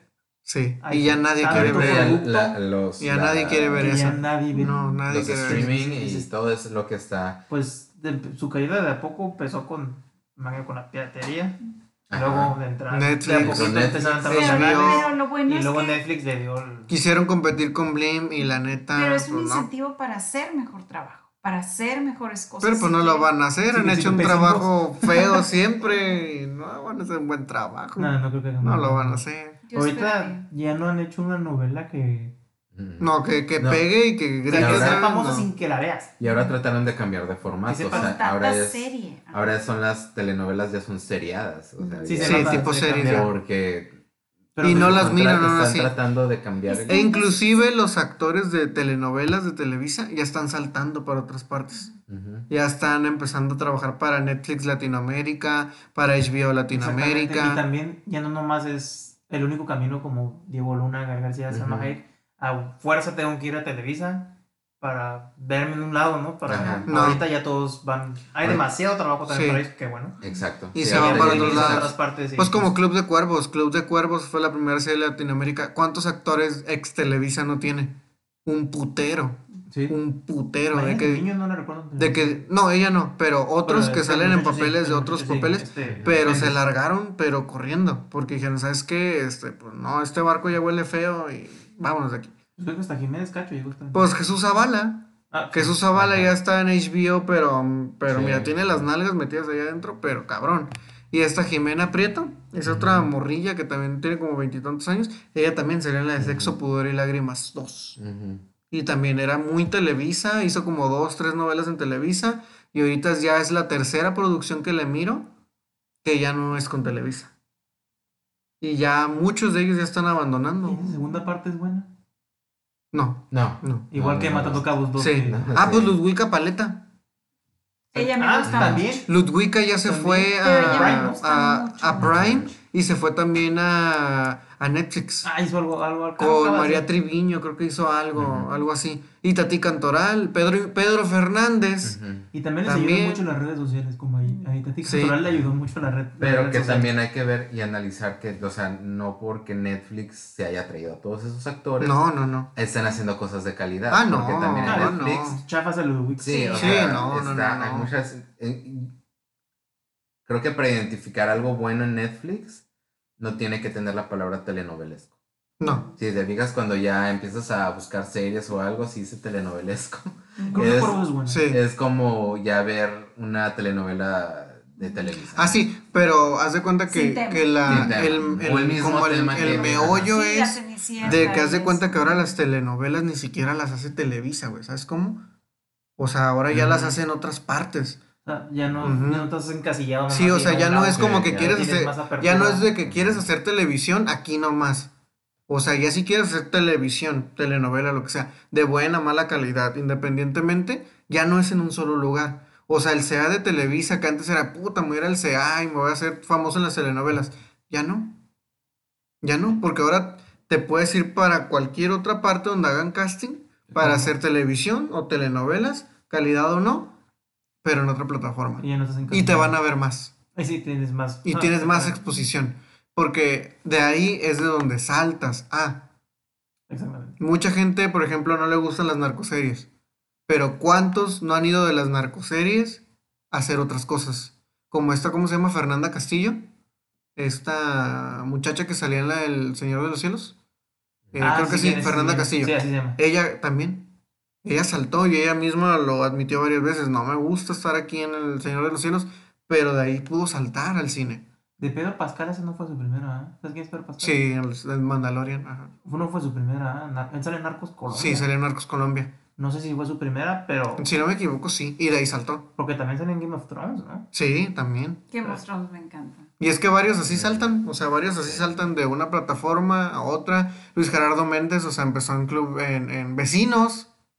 Y en la familia Peluche. No, y de hecho, que salió una novela con Neisa González. Sí, Ese tipo. Y sí. de ahí no supe. Era el Bataca Y- en la Sí, de no, sí, soy, no. soy Lola. En esa, en esa. Ahí fue donde lo vi por primera vez. Ahí salió por primera y, Y de vez. repente lo empecé a ver como en, nosotros los nobles. Y Sí. "Ah, ese morro ese". Y luego lo empecé a ver en otras cosas y ya. Y ya ahorita ya trabaja con Adam Sandler. Y luego en caso. Ni el caso. ¿Esas son las únicas películas, Ramón, de juventud de Guillermo del Toro? Pues de ahí, ese creo que sigue el Sí. laberinto, pero ya no. Ah, no, ya. Ajá, De hecho, de hecho, Hellboy. Hizo Blade ajá. 2, ¿no? Hizo Blade 2. Hizo Blade Sí, porque 2. Hizo El Blade 2. Espinazo del Diablo fue 2001 y... eh, Al año hizo Blade. Hellboy, ¿sí? Ujú. Blade. Y luego Y Blade siguió 2. Hellboy a los dos años. Sí, Hellboy, yo me acuerdo que fue 2004. 2004. Ajá, haber llevado a mi hijo que tenía 5 años. Eh, yo siempre he sido monera, siempre me han gustado los cómics, pero ese tipo de cómics yo no lo conocía. Eh, pero la cara de fascinación de mi hijo y de todo el mundo, y en eso sí tiene ese toque de Del Toro que son monstruos muy emocionales. Bastante Ajá, emocionante. son Cabrón monstruos de muy emocionales. Entonces, a mí me gusta mucho esa óptica eh, que te conecta emocionalmente, despierta en ti esa compasión y esas ganas de abrazar a todos los monstruos. Literal. Literal. De Hellboy. El Hellboy. ¿Quién tiene la segunda parte de las películas de Guillermo? Yo. Adelante. Eh, sí. Eh, Hellboy, eh, pues como ya saben, es una adaptación de un cómic. Sí. Eh, estuve leyendo mucho y oyendo entrevistas sobre por qué no hizo la tercera parte. Hay Ujú, como, muy como mucha. No le fue muy bien Ajá. a la segunda parte, ¿no? pues no. No. Pero, ajá, y yo me imagino que por eso la tercera parte, pero parece ser que sí se le propuso, pero estaba sumamente ocupado en, no me acuerdo qué. Ah, ah, se ha rechazado varios- muchos proyectos. Ujú. Muchísimos. Pero oye, estaba Harry muy Potter. ocupado. Harry Potter. Estaba muy Se lo dio. Cuarón. Dijo, hazlo tú, Cuarón. Y todo porque quería matar a uno. Quería ¿Cómo? matar a A Hermione, A Ron o a Harry. ¿A Hermione? Ajá. No, No, ¿cómo a uno de los tres, matar a a uno de los tres. Hermione? Sí, a uno de los No, tres les Harry quería Potter matar. No. Harry Potter no podía. Sí, ¿no? quería matar a uno de Es los que no tres. Ron. matar o sea, no puedes Sí, matar a ninguno Pero, pero los por tres. eso le dijeron que, que no. O sea, un No. rotundo no de Sí. JK. No, Mm, pues no. A lo mejor lo hizo para desafanarse porque sabía que obviamente Probablemente, iban a decir que ajá. no, no iban a dejarlo. Probablemente, sí. Entonces, ah, bueno. Y Alfonso no la quería. Quiero matar a Ron. Sí. Y Alfonso no quería la película. No. No la quería. Así que le dijo, bájala tu ego y lee este libro, cabrón. Y lo leyó y ya se la hizo. Sí, Sí, para mí es el mejor, ¿eh? Porque le dio un Ah, sí, le dio un, le dio un, de ahí cambió la mucho. Es el mejor, la mejor película. Porque de ahí se basaron los otros siguientes directores, se Ujú. basaron. de- Sí. Y no le han cambiado el Ándale, estilo hasta de la ahí fecha. le siguieron, de ahí le siguieron. Que también le propusieron otra de Harry Potter después, la del Orden del Fénix. Y de animales, fan- animales fantásticos también lo han ofrecido y Animales no ha querido. Fantásticos, no, y ahorita ya, ya esa esas películas están tan digitalizadas. Eh, que no le gustarían, yo que creo. Que no le gustaría, porque lo suyo es el maquillaje, hablando de Hellboy, eh, del, del 2004, el maquillaje, pues realmente lo único que hace es cubrir la cara de este, de este actor, que es Hellboy. Pero, pero, pero aquí en medio de estas películas tiene para mí su bueno, creo que para los cuatro, ¿no? su mejor película. ¿no? Ah, claro. el laberinto del fauno. El laberinto del fauno. Santo ese, laberinto. Ajá, ese fue en el 2006. 2006. 2006. 2006, porque sí me acuerdo haber ido, Renata nació en el 2005, mi hija, haber ido con una bebé a verla. Y ese, ese me encantó. Eh, tiene muchísimo, eh, yo ya saben que me fijo mucho en todo lo que son signos, símbolos esoterismo. Eh, por ejemplo, tú dijiste es que la guerra civil vista desde los ojos de una niña fantasiosa. Yo realmente la he visto varias veces, yo no siento que sea tanto fantasía como simbolismo. Eh, yo sí creo que, digo, cuando tenemos una pandemia, la acabamos de pasar, o una guerra, estamos más cercanos a la, muerte que nunca. De por sí convivimos con la muerte todos los días, ¿no? Todos los días. Y esos portales eh, que van en espiral hacia el centro de la Tierra, para mí simbolizan la muerte. Es volver. Son como los nueve círculos del infierno. Es volver al, vientre de la madre y la tierra, la madre tierra siempre ha simbolizado a la madre. Entonces, eh, este fauno muy adorable, ahorita que platicaban de que le gustaban mucho los insectos y los libros de etnología, eh, también muestra claramente eh, cómo el, este insecto que parece como un mantis religioso se va, va mimetizándose con la imagen del cuento. Entonces sí hay muchísima simbología, sí hay muchos elementos. La mandrágora también sale, que, alimentan con sangre. Con sangre. Es de nuevo otro, otra cosa, una criatura no humana que se alimenta de sangre.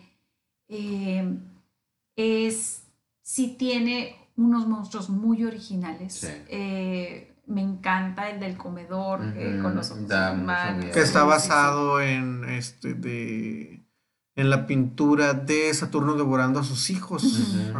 Sí, sí, sí, de Goya. Sí. Eh, sí, sí, es fabuloso. ¿A quién se le ocurre eso? Yo creo que él es el más famoso de su. Ah, no, claro, sí, no, por lejos. hasta, hasta parodiado en Los Simpsons. él hizo el, un intro, el intro de Los Simpsons, de Halloween. Hizo el de la casita del horror número 24. y sale, sale, sí, sale todos. Digo, yo sé que es. bueno, creo, pero, pero a mí, realmente, lo horroroso del laberinto del fauno es, es el general. Ese es el, militar, él es el, él es el villano. Él es el monstruo, es una persona que no quiere, vamos, no quiere ni a su hijo. Lo único que quiere del hijo es pues perpetuarse y quedarse, que digo, no les voy a hacer spoiler para quienes no lo han visto, pero al final, eh, pues lo que te quieren dar a entender es que el mal no gana, el mal no se perpetúa y la sangre se puede limpiar el karma se puede limpiar. Es lo, es lo que yo entiendo de, de esta bellísima película y mi favorita también. Sí, sí, sí, es eh, entrañable. y de nuevo, otro monstruo con el que te conectas emocionalmente totalmente. Acabas adorándolo. ¿Con el general? no, no. Aunque es muy guapo ese actor. Toma dos de mis actrices favoritas ajá, de la Sergi López. de la Belle Époque. Vuelve a salir Federico Lupi. Eh, Sí, sí. Entonces, sí, sí tiene, tiene fabuloso reparto. Eh, Ivana Vaquero. Es la Ofelia. Ah, Ofelia. La niña. Ah, la mamá. Sí. sí. Que también sale, bueno, muchísimos años, no sé si les tocó ver la Belle Époque. Ah, eh, ella es, es, una historia de, de, varias hermanas, muy bellas, muy diferente, y ella hace, eh, en aquel tiempo se le llamaban marimacho era una mujer con muchísima testosterona y eh, me encantó verla frágil en este, en este papel eh, a la mamá de la niña. Ah, ok, sí, ya. Ajá, verla, me encantó verla. Ya lo ubico. Ver, ver, su fragilidad. Em, y sí, es de nuevo la simbología una y otra vez. es, pues sí, eh, me voy a quedar sin mamá, pero siempre la maternidad es algo universal. Es, es, una cosa que te da a entender. Te puedes quedar sin quien te cuide, siempre va a haber alguien que te tiende la mano y ese es otro de los, de los valores universales que retoma. Eh, él toma muchos arquetipos también. Bastante. Eh, entonces, aunque, como ustedes me dicen, es agnóstico, no sigue ninguna religión, toma muchísimos elementos eh, de las más antiguas religiones. Bastantes elementos. Entonces, eh, pero para mí el laberinto del fauno, lo más simbólico es la muerte que, se traduce en este portal en espiral que va hacia el centro de la Tierra y al cual la entrada no es algo triste ni dramático, es algo gozoso. Es realmente pues volver con el Padre, volver al origen. Eh, bueno, en este caso el Padre y la Madre. ¿no? Ahí también te da a entender, así como el, la forma del agua, que desde un principio tiene branquias y que tú sabes que va para allá eh, el laberinto del fauno, yo sí creo en las hadas. Yo no creo que haya sido una fantasía de la niña. yo creo que en efecto era una reencarnación y era su oportunidad en que se abren los portales para regresar. Básicamente. Yo sí creo en las hadas. Pues era una princesa la niña, ¿no? Al final de cuentas. Y yo creo que, que todo mundo tenemos algo muy importante que venir a este mundo. Y los portales pueden ser de distintas maneras. Tenemos muchas maneras de dejar este plano, de dejar este vehículo físico. Como eh, dirían los de, los de Heaven's, Gate. No, y mucha, mucha, gente... Él va de Heaven's Gate. No soy de Heaven's Gate, pero a mí me gusta mucho comparar el cuerpo con un vehículo. Hay gente que le toca un pickup, hay gente que le toca un Mercedes, hay gente que le toca un Un patín del diablo. Ajá, hay gente que le toca un Jeep y no vas a utilizar un eh, Corvette para ir a trepar a un cerro. Aerostar del 90. Yo soy un... sí, Yo no llego ni a patineta. es, entonces sí, sí noto eh, como que un común denominador en las películas de, Guillermo del Toro. Sin eh, vidrio. Que aunque no es religioso, eh, sí utiliza muchísimos elementos religiosos. Ah, no, macizo. Y sí utiliza muchos elementos esotéricos. El esoterismo no es propiamente una religión es tomar de todas las creencias lo que te lleva a explorar lo más alto y lo más alto no está fuera de ti, está siempre adentro. Entonces, eh, sí, por eso es mi favorita y yo creo que la mayoría de la gente la ve todo el ¿Que no ganó película extranjera en los Oscars? No. No. Demasiado adelantada a su época para poder y demasiado consciente para una época, yo creo que hasta ahorita, y a ustedes les tocó la generación de ustedes es muy consciente eh, y va a otra velocidad. No, Se detiene a observar. La y es que, alemana, la vida de los otros. Y es que cuando en el cine tocas temas de fantasía y los entremetes. Está cabrón, sí. En, en, en, Estados Unidos a hacer películas porque lo ha habido siempre, ¿no? Tenemos la historia sin fin, tenemos este muchas, algunas películas de fantasía, eh, de aventura y todo. Entonces, pero los tocan desde un tema eh, como que muy superficial, como que... Así es. Mm, pero Michael Ende, que es el escritor holandés de, de la, historia sin fin y también de Momo, también toca muchos temas esotéricos. Pero a lo mejor en sus libros, ¿no? O Ajá, no en el cine. libros. Cuando ya lo, lo, lo, lo cambias de formato al cine, como al cine lo que, bueno, le gusta entretener y bueno, vamos a contar esa historia así como que, ah, mira, el monstruito persigue a, esa, a esa personita y la, al final el bien sobre el mal y ya. Párale de contar, ¿no?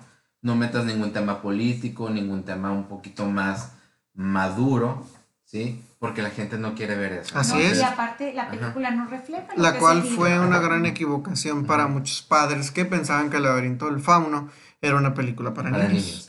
y cuando llegaban al cine, que a nosotros nos tocó, no te dejaban entrar. Tenías que tener más de 18 años para poder ver el laberinto del fauno. Yo la vi. En Estados yo también la vi. Ajá, chico. Yo, yo, yo, ah, yo, porque yo fui a Cinemark cuando en el 2000 cuando salió y a mí no me dejaron entrar. No, yo me cruzaba. Ni a mi hermana. Yo que te mirabas muy niño. Sí, porque a nosotros no nos dejaron entrar porque dijeron que era para mayores de 18 años la película. Yo creo que había sido 13 o 15. Yo creo que sea cruzar a San Diego, donde Yo estaba más chiquito, si vas tenía como unos papá, 12. puedes entrar a la película que sea.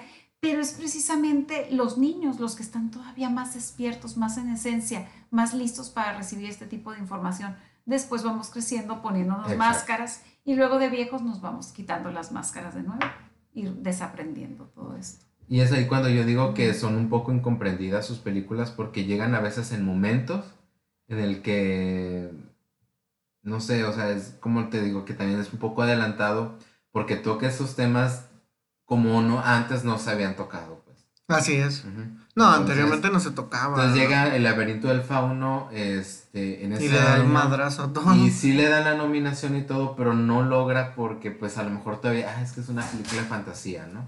Sí, no, definitivamente. Y, y cuando pues una película que tiene un trasfondo todavía mucho más, más intenso, más, más profundo. ¿sí? Es más que una película de fantasía. ¿no? Y- Sí. Y la adaptación es impecable, la época no se les va el- una con el vestuario, el peinado. eh, La todo. canción del principio está muy bonita, la de mmm, que da miedo. Es- y otra característica de, de Guillermo del Toro, que él siempre cuida mucho su producción, todo, todo, la Sí, dirección de sí, arte, Todo. todo, todo, hasta el más mínimo botón. Obsesiva. todo el- lo que la ambientación que hay Así en es. cada escena, ¿no? Sí, Se, se llevó el de mejor fotografía, ese sí se lo Sí. llevó. Sí, ese sí se lo llevó. Y el Guillermo Goya Navarro. también. Que ha trabajado mucho con Sí, él. mucho. con- Guillermo Navarro, sí. Guillermo. Guillermo Navarro. Imagínate. Henry, tú posas de la última etapa de Guillermo del Toro, quizá para muchos la más flojilla de Guillermo del Toro. Por este, ¿qué? Porque eh, lamentablemente ahí es donde eh, entra más en lo estudio, en esas películas, y deja de grabar en España, que es algo que había hecho ya dos veces. Sí. Vuelve otra vez a Estados Unidos y vuelven las películas por encargo. Tal Mm. cual, pues es Pacific Rim y La Cumbre Escarlata. Pues en la etapa del medio se aventó Blade, dos de Hellboy. Dos de Hellboy, Unidos. así es. Ajá. Nomás la del laberinto en España y. Y el Mimic también es gringa. Sí, Entonces creo que la mayoría del tiempo USA, pero sus mejores trabajos Han sido fuera de Estados Sí, Unidos. Fuera de en España, los dos de Sí. España. Y pues en ese mismo año fue cuando se aventó lo de los Simpsons. El gag que. En ese tiempo los Simpsons ya estaban decayendo a pedazos. Y además escuché que él iba a hacer el intro. Lo voy a ver. Tuve que ver. Y pues, genial. Creo que también dirige el capítulo, pero no completo. Y pues. Yo creo que es la película que menos me gusta. No he visto todas, me falta ver mi- su inicio, me falta verlo Ujú. pero no creo que las alcance. Eh, Titanes del Pacífico en español o Pacific Pacific, Rim. Rim. como es mejor conocida. el reparto es de. Es una película de 131 minutos. En el 2013. El, el guion es como con, con Travis Pickham, que es creo que el, el principal que escribió esto. Vuelve a usar a Guillermo Navarro como fotógrafo. El reparto es Charlie Hunnam Charlie Hunnam. Rinko Kiguchi, Charlie Day, de los principales. Eso es ciencia ficción pura. Sí, está súper. Todo lo demás tiene Sí. un toque de terror, un toque esto. Para toque- los que vieron Evangelion, es la misma madre. Sí, aquí como que dijo, es madre, Sí, me gusta la ciencia ficción y voy a hacer algo de ciencia ficción. Ajá. Porque pues, le encanta. sí. Entonces, voy a hacer algo que, un gusto diferente. Y pues a mí no soy tan fan. La hipnosis va de cuando legiones de monstruosas criaturas dominadas Kaiju comienzan a salir del mar, se inicia una guerra que acabará con millones de vidas y que consumirá los recursos de la humanidad durante interminables años. Para combatir a los Kaiju, gigantes diseñan un tipo especial de arma, enormes robots. Sus robots contra monstruos. Ay, o te va a encantar la película, si te gusta ese tipo de cosas, Transformers, ese tipo de rollos. Ujú. la, el Monst- Monsterverse, a la gente que le gusta todo eso, Como te digo, Evangelion, güey, son los. Sí, robots mí contra los ángeles en Evangelion. No me encanta, pero sí aprecio cuando algo está bien hecho. A mí me gusta. Ujú. A mí no me gustó. No. Para ser sincero, no lo había visto, lo iba a ver para este podcast, nomás vi una hora de la película. Nunca me atrapó, nunca me enganchó. Ujú. Eh, fue como que. Y e- igual también llegué con una. No me creé muchas expectativas. dije, nah, no, va, no me gusta. También fui con esa idea, no, me gusta.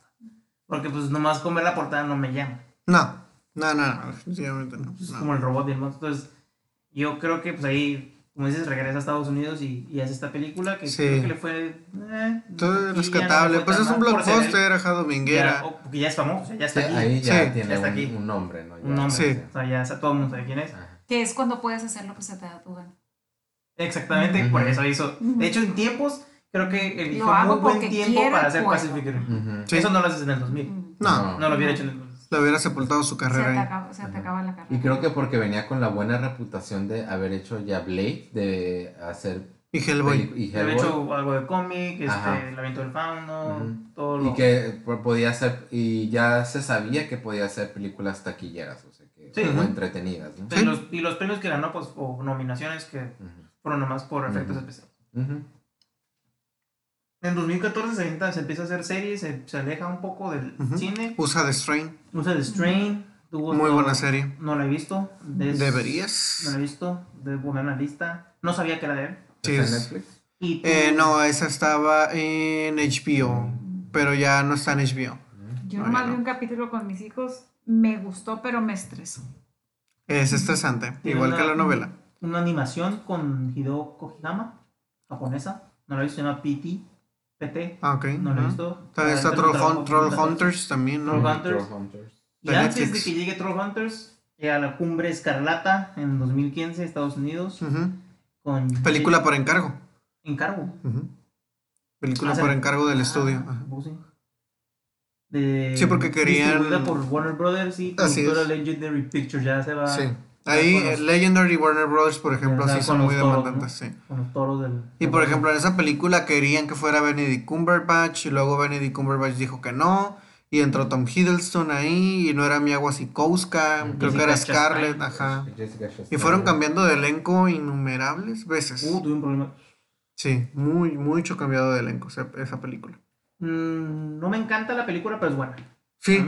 me gustó. De, de hecho, eh, quitando al lado eh, Pacific Rim y todo, fue como un volver a como otra vez como un poquito, como a, sus raíces, a su estilo. A mí sí me gustó. Sí, porque... A mí sí se me hizo una buena película. Yo creo que todas. Yo te dijo Ramón que Nightmare Alley sale de su estilo, pues yo creo que de todas Pacific Rim sale completamente de su estilo. Sí, es que esa sí es súper encargo, ¿sabes cómo? Es, otra cosa. No... Esa sí es como súper encargadísima. Si estás, acostumbrado a seguir todo lo... El toro... Dices, ¿qué es seguirme toro? Que ahora, estas películas las hacen por feria. Sí. Porque ocupan feria para hacer otras películas. que es lo mismo que, dijo eh, Robert De Niro. Yo no hubiera hecho The Irishman si no me hubiera metido en cuatro comedias estúpidas. Pero ocupo feria, pues, para poderle decir a Martin Scorsese, ¿sabes qué? Aquí hay cuatro millones. Órale, vamos a hacer esto. Como Nicolas Cage. ¿Sí? Bueno, él es deudas. Exactamente, necesitaba feria para pagar sus deudas. que, el tipo decía, no pongan mis películas, quiero que lo pongan en VHS. Creo que ya lo dije esto Sí, que, lo, que, las mandaba directo al, DVD. Tengo esa costumbre. Pero, pero no está como, como Leonardo. Por ah, ejemplo, Leonardo hace una película cada milenio. Pero, pero la que hace es como que esa nada más. Ah, pero al principio no. Porque al principio hizo la máscara de hierro y esto y esto y aquello y era como para feria, feria, feria, feria, feria, feria, feria. Y hay directores que aplican la misma. aplican exactamente la misma de voy a dirigir esto, no, es para que saque, que es como Steven Spielberg. Steven Spielberg también ha dirigido muchas cosas que a veces no quiere hacer, pero pues se las avienta para poder hacer otra cosa. Para poder Como West Side Story. West Side Story no la quería hacer. A él no le interesa hacer un musical ni nada de eso por el estilo. Pero le interesa mucho hacer su película autobiográfica que va a salir el año que viene. Y ocupa dinero porque la está produciendo él. No, aparte, bueno, esto medio se salvó West Side Story porque es un remake.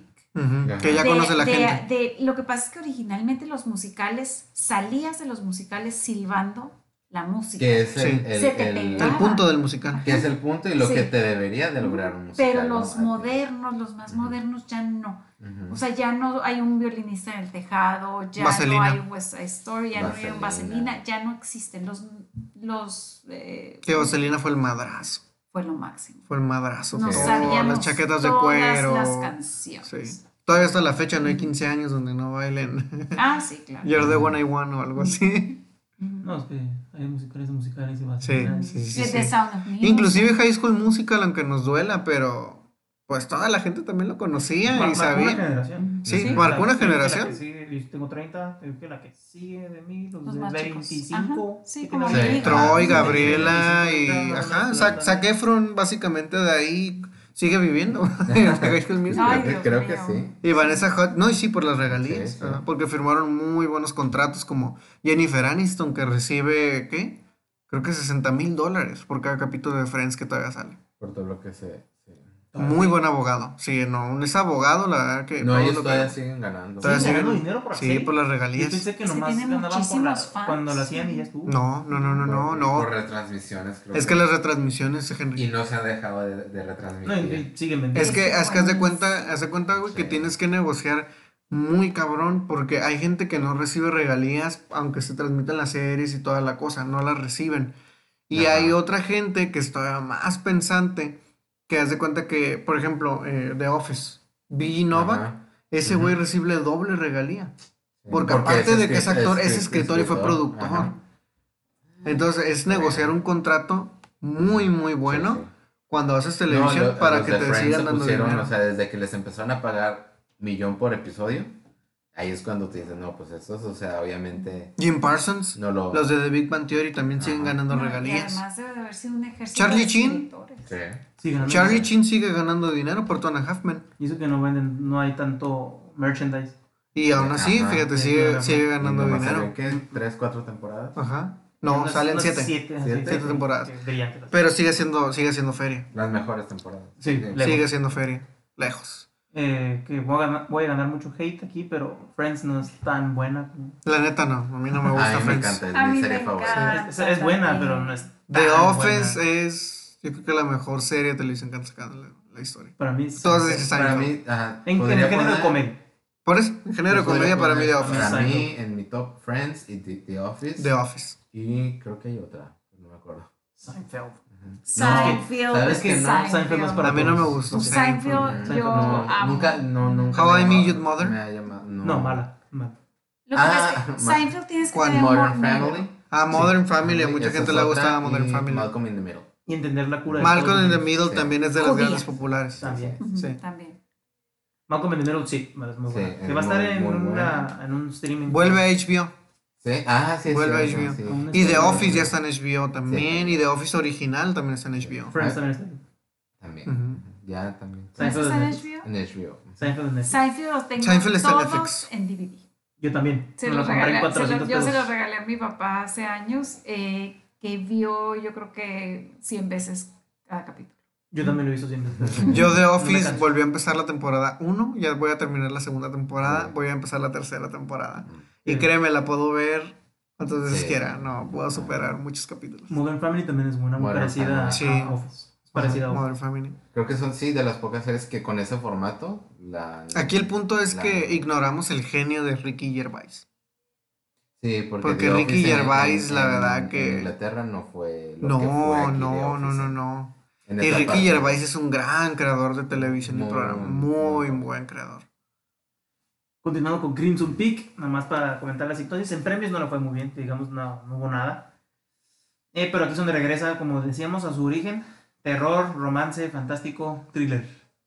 Como consecuencia de una tragedia familiar, una escritora es incapaz de elegir entre el amor de su amigo de la infancia y la tentación que representa un misterioso desconocido. En un intento por escapar de los fantasmas del pasado, se encuentra de pronto en una casa que respira, sangra y recuerda. A Uh. huevito. Esa es Crimson Peak. que me gustó. Me gustó. Y es un tema, pues, cuántas casas que respiran y sangran. Empeza- en los 80 estuvo Amityville, no me acuerdo si ustedes Sí. lo vieron. Amityville. Sí, sí. Pero ya. Hasta ojos tenía eso. Sí. Sí, sí. Y pues en la siguiente yo creo que fue donde mejor le fue en premios. Con la forma The del agua. Que tampoco la pongo.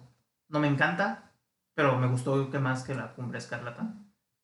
Aquí vuelvo a usar al mismo fotógrafo. No creo que no lo mencioné en el anterior. Es Dan Lowson. Reparto: Sally Hawkins, Doc Jones, Michael Shannon, Octavia Spencer, The Shape of Water. Richard Jenkins, que Octavia Spencer se lo toma muy normal, ¿no? Que ella ande con, Ah, sí. con, con el... Muy casual. Ah, ok, Ah, sí, chido. Ah, ah, oh, ¿tuvieron relaciones sexuales? Ah, ¿Quiénes? Es que le Ah, dice, sí. ella le dice, eh, pues acá. De hecho, ¿sabías que mucha gente señala a Sally Hawkins como la manzana de la discordia en el matrimonio de Guillermo del Toro? ¿A poco? Sí. De hecho, este, el, bueno, el matrimonio de Guillermo del Toro venía mal desde la Cumbre Escarlata. Ajá. Bueno, va a ser Pepe Origen, pero se supone que venía mal desde la Cumbre Escarlata. Ajá. Y pues ya andaba como en tropezones, ¿no? Y se dice que Sally Hawkins fue como la manzana de la discordia. Ojo, no de que haya tenido una relación con ella ni nada por el estilo, sino más bien como que fue el punto de, ¿sabes qué? No quiero estar aquí y mejor me divorcio. O, Ajá. a lo mejor, no sé. ¿Quién sabe? No sé. Pero dicen, ajá, dicen que, que, que sí, que él como que tenía como un crush, como un amor muy platónico con, con, con Sally Hawkins. Ajá. Porque pues por muchos años Y la buscó para es- que es pudiera la protagonizar. película que trabaja Sí, con ella. y que mucho sea, tiempo la buscó para poder precisamente prota- que protagonizara una película este de él. de él, ajá, sí. Y ahorita ya está casado con, con la que es su, su co-guionista en sus dos últimas producciones, que es Vanessa Kirby. La guionista de este película. No, es la Ah, guionista de La Forma del Agua y del Callejón de las Almas Perdidas. De que fue Taylor, ¿no? Taylor, Vanessa perdón, Taylor, Taylor, Taylor. Que es esta güera que no lo soltaba en los Oscars, Ah, en La Forma del Agua. Que para dicen que para cualquier lado que iba él, al baño, donde fuera, que iba con él. Ay, qué flojera. Porque no, que no lo quería soltar para nada. Esta es una producción de Bull Productions, Toro Productions y Fox Searchlight. Taylor. Fantástico drama romance thriller. Que aquí también mete un poco de historia, ¿eh? Sí, Es un inquietante laboratorio de alta seguridad en la durante Guerra la Guerra Fría. Fría. Ah, exacto. Se produce una conexión insólita entre dos mundos aparentemente alejados. La vida de la solitaria Elisa, que es Sally Hawkins, que trabaja como limpiadora en el laboratorio, cambia por completo cuando descubre un experimento clasificado como secreto. ¿A Un hombre anfibio, Doc Jones, que se encuentra ahí recluido. Y pues aquí le fue muy bien en premios. Yo creo que Su película más premiada. Se los debía La que le dio la el gloria. Y qué bueno que se ganó bastantes premios. eh, cuatro premios Oscar, mejor película, director, música, diseño y como Una 13 película que habla del amor universal. Exactamente. De cómo debemos-. De cómo debemos de aceptarnos tal y Así como es. somos y cómo aceptar también a los demás. Probablemente aquí su premio más importante, León de Oro, Sí, Festival de el Venecia. festival más importante. Mejor película, Sí. yo creo que es un así premio es. más importante. No, no hay que decir que los Oscars es el más importante, solamente es el más comercial. Que los premios que dan en Europa son los más. Sí, de, de hecho él estaba muy feliz cuando le dieron el, el León de Oro. Yo creo que sí lo tiene guardadito en una De hecho lo bautizó, A huevo. lo bautizó como Sergio, Oh. en honor a, a Sergio Leone, Ah, ok. que de hecho estaba presente, creo durante... No, mentiras, este... Fue Me- uno de sus héroes. Oscar, ajá. ya Sí, no sí, sí, Sergio. Globo de Oro, mejor director. A los Oscars les llaman los gemelos.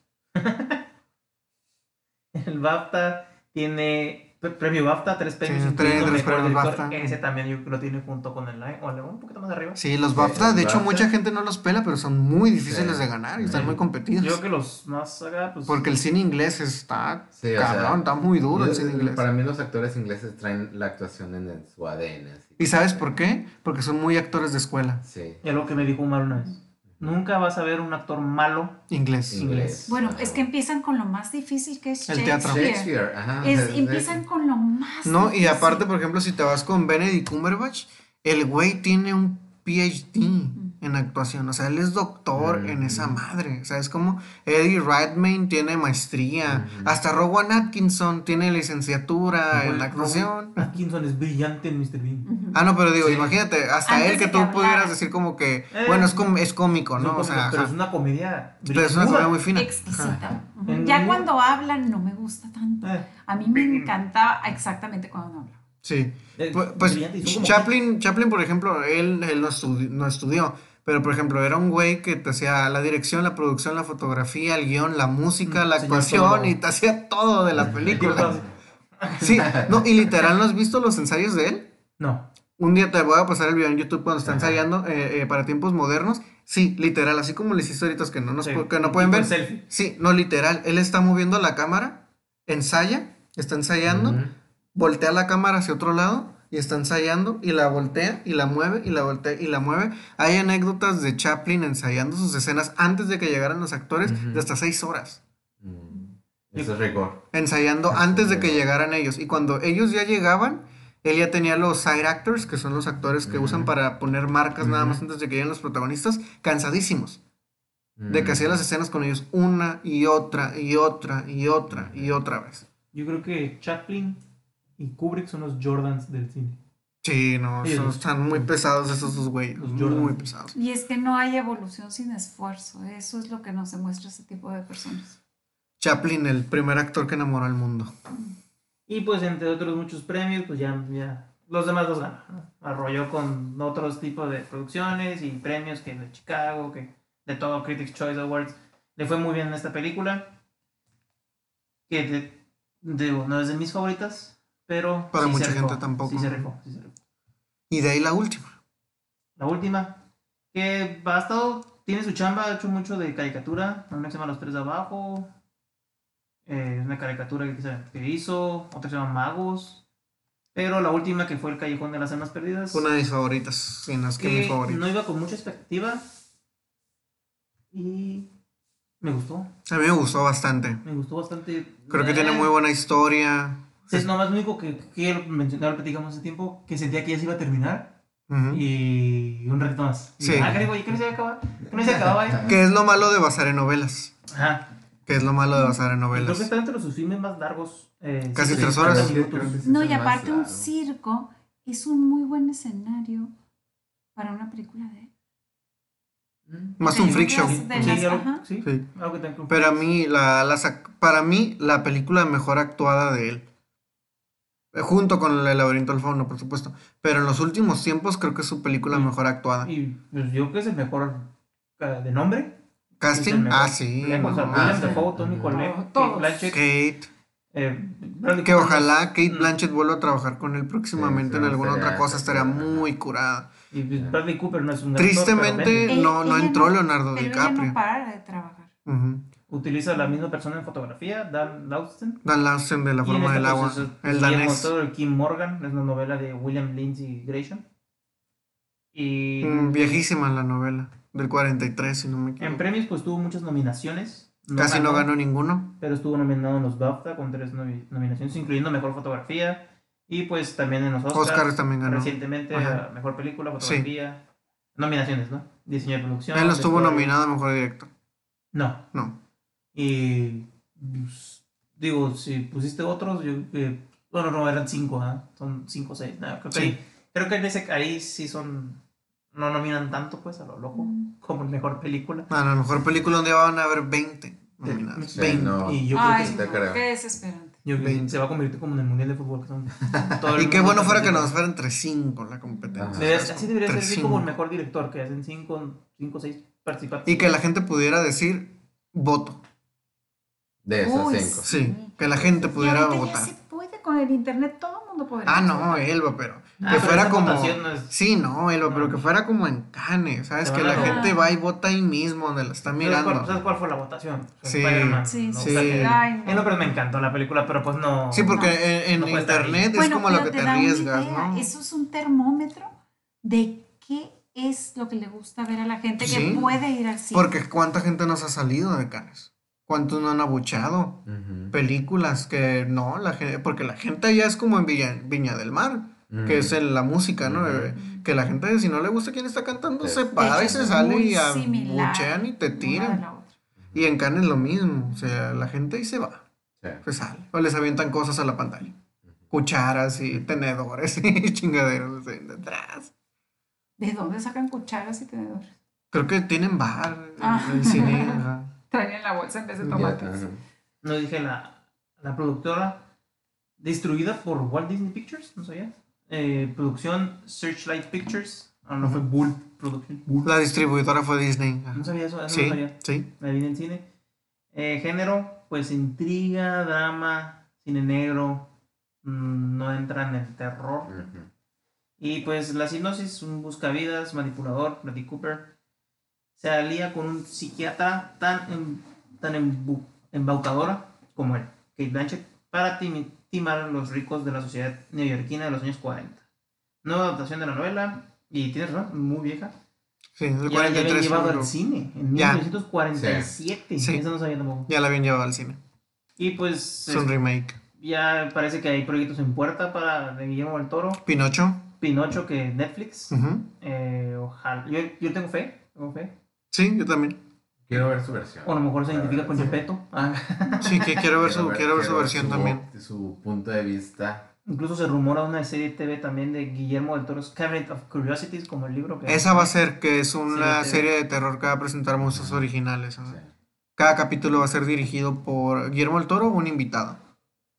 Que va a estar curada, se me hace que va a ser como Black Mirror también. Que cada capítulo lo dirigía alguien diferente. Y que de hecho el de Jodie Foster y el de Edgar Wright a mí me gustaron mucho los, los capítulos de Y hay ellos. algo que se llama Sambato, que no sé, el productor J.J. Abrams, Guillermo del Toro, él dirige. No sé qué sea, a lo mejor es una caricatura o algo acá, tipo Pacific Rim o. Si es Algo J.J. corto. Abraham, Ar- Abrams. sí, Abrams. Va a ser algo de de ciencia ficción. ficción. Sí. Sí. Pero se le vienen cosas bonitas a Guillermo Sí, este tipo no para de no, trabajar. no para de trabajar. Y Me- seguramente nos va Algo a... que, que vi en las masterclass que me encantó fue que le preguntaron sobre la violencia que él usa. Dice que, que a él no le gusta pues la típica. ¿no? Que No. la, la sangre de Bruce Willis tiene sí. la frente. Dejen en paz a Bruce Willis. Lástima que se retiró. Pero la el cuchillazo, los típicos. No, el escuchillazo navajazos. en la cara, en la axila, que- en el ombligo. Exactamente, Sí, el de ajá. la axila. Sí.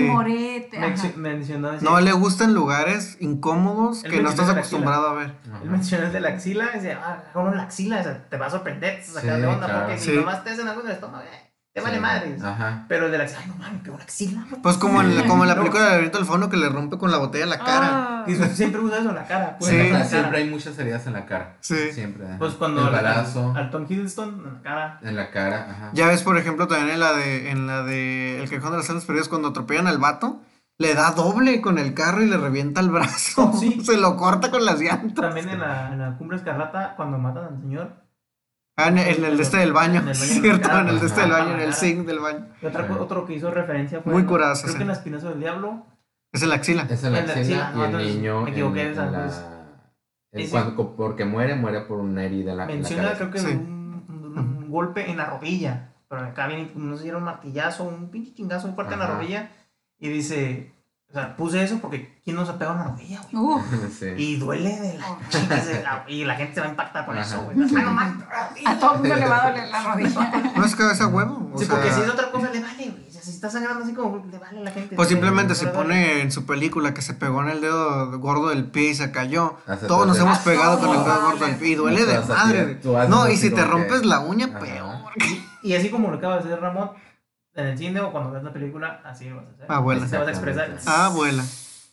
Sí. Que Abuelita. de eso se trata, que el público sienta. ¿Ustedes sabían que Guillermo del Toro fue vegano?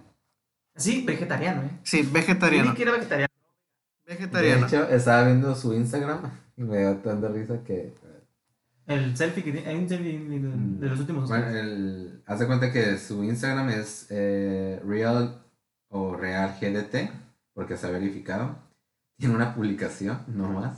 Sí, usa más Twitter. Sí, y tiene 505 mil seguidores y dice Guillermo del Toro, I used to be thin. Really. y sí, sí era delgado. Guillermo Sí, del sí, Toro, por favor, dinos, ¿eras vegano o vegetariano? Ah, Es vegetariano. Es totalmente. Y están mis datos curiosos cuatro porque... años, ¿no? Primer dato curioso es, después de ver la película de la masacre en Texas, eh, Guillermo del Toro fue vegetariano durante cuatro años. Estaba tan impresionado por las imágenes que ni siquiera podía pasar por afuera de una rosticería de pollo. No Dato curioso siguiente, durante la infancia de Guillermo del Toro, su abuela, quien era extremadamente católica, consideraba que la fascinación por la fantasía, monstruos y terror que sentía era demasiado rara, por lo que intentó exorcizarlo dos veces. Y aquí viene una imagen de Guillermo del Toro asustando a su hermano con una cara de demonio. No. Entonces por eso lo querían exorcizar. Rechazó dirigir dos películas famosas como Harry Potter e incluso la tercera parte de Blade, Blade Trinity. Ajá. Otro dato muy curioso es que durante la exposición en Jalisco de En mi casa con mis monstruos, él mismo dio algunos de los recorridos mismos que nunca estuvieron a la venta. La forma de obtener los boletos era a través de dinámicas y concursos, para hacerlo Mm. justo. Eh, Guillermo del Toro está muy orgulloso de sus raíces mexicanas, pero él mismo ha declarado que está en un exilio involuntario, después de que secuestraron a su papá en 1998, donde de hecho eh, Jim Cameron, James Cameron, paga un millón de dólares. De hecho, Guillermo del Toro no, tenía dinero en ese entonces. Estados Unidos. Ajá, y eh, James Cameron fue el que le dijo, ¿sabes qué? Te ocupas un millón de, dólares, yo te doy el millón de dólares, pero salte de ahí, ¿no? Porque pues se va a venir peor ahora que empiezas a hacer más fama. Otro rechazo que hizo fue la de Alien contra Predator. Ah, sí. oh, y, y de Batman y de la Liga de la Justicia también. Le han ofrecido hacer Batman incontables veces, Superman, la Liga de la Justicia, Flash. Como que ahí tiene marcado como su favorito Hellboy y dijo, voy a ser Hellboy. Sí. Si me invitan. Eh, el director siempre lleva consigo diarios y cuadernos donde puede escribir o dibujar las ideas que le van surgiendo. Algunas de estas anotaciones ya han sido compiladas y publicadas. Gracias a que habla un perfecto inglés, fue el mismo quien realizó los subtítulos mm. para la película de laberinto del fauno. Otra es que Guillermo del Toro se ha especializado en el género fantástico desde sus inicios. En una ocasión declaró que a través de este género se puede hacer una crítica política tan clara que todos pueden entenderla. Constantemente Guillermo del Toro sorprende con películas que parecen del doble de presupuesto original. Esto lo atribuye 100% al ingenio mexicano. Claro. Lo cual aplicó en La forma del agua. Cuando hace una alberca literalmente con unas lonas. y no, no, están grabando en una piscina, es literalmente un, un agujero que hicieron con una grúa. Actualmente su cuenta de Twitter cuenta con 1.952.958 seguidores a través de redes sociales que le mandan mensajes, los cuales no contesta, ¿verdad, Guillermo? Porque te estuve, escribe y escribe como pendejo para ver si salías en este capítulo. Y no sí. También rechazó Soy Leyenda. Sí, Soy Leyenda. No puedo creer. Es un hombre que ha rechazado muchas cosas para poder hacer cosas que él, que él quiere. Mm. ¿Por eso iba a ser también el Hobbit? Sí. Ah, sí. Ha estado cerca de muchas películas. Creo que fue el, el, mayor. Se salió. sí, se salió a la mitad. Ya estaba dirigiendo. Sí. Pero hubo rollos ahí, sabes que siempre hay pedos en. Lo que pasa, yo, yo, tengo esa entrevista ahí arriba. La hicieron para. Para Cine Premier. Esa, esa entrevista. Nada más que no pude ir por la, por la revista. Pero este, él mismo dice en esa película que hace cuenta que el gran problema fue que la, la productora que estaba haciendo las películas de El Señor del Hobbit, en este caso. Metro Goldwyn, haz de cuenta que querían alejarse mucho de la novela. Entonces dice que él le dijo directamente a Peter Jackson, ¿sabes qué? Quieren hacer esto, la, yo no estoy de acuerdo, no quiero seguir en este proyecto. Y dice que, que él no se salió del proyecto, que siguió dirigiendo, hasta que Peter Jackson le dio la luz verde. ¿Sabes qué? Si no lo quieres hacer, déjalo. Sí, se fue. Porque le querían hacer muchos cambios al dragón, le querían hacer muchos cambios a los hobbits. Le dieron crédito como guion. sí, como guionista. Porque sí participó en el guion, pero no terminó de dirigir y sí está lejos. No he leído el libro. No, está bien cabrón de lejos. Bien cabrón de lejos. Sí. Se echa calidad también.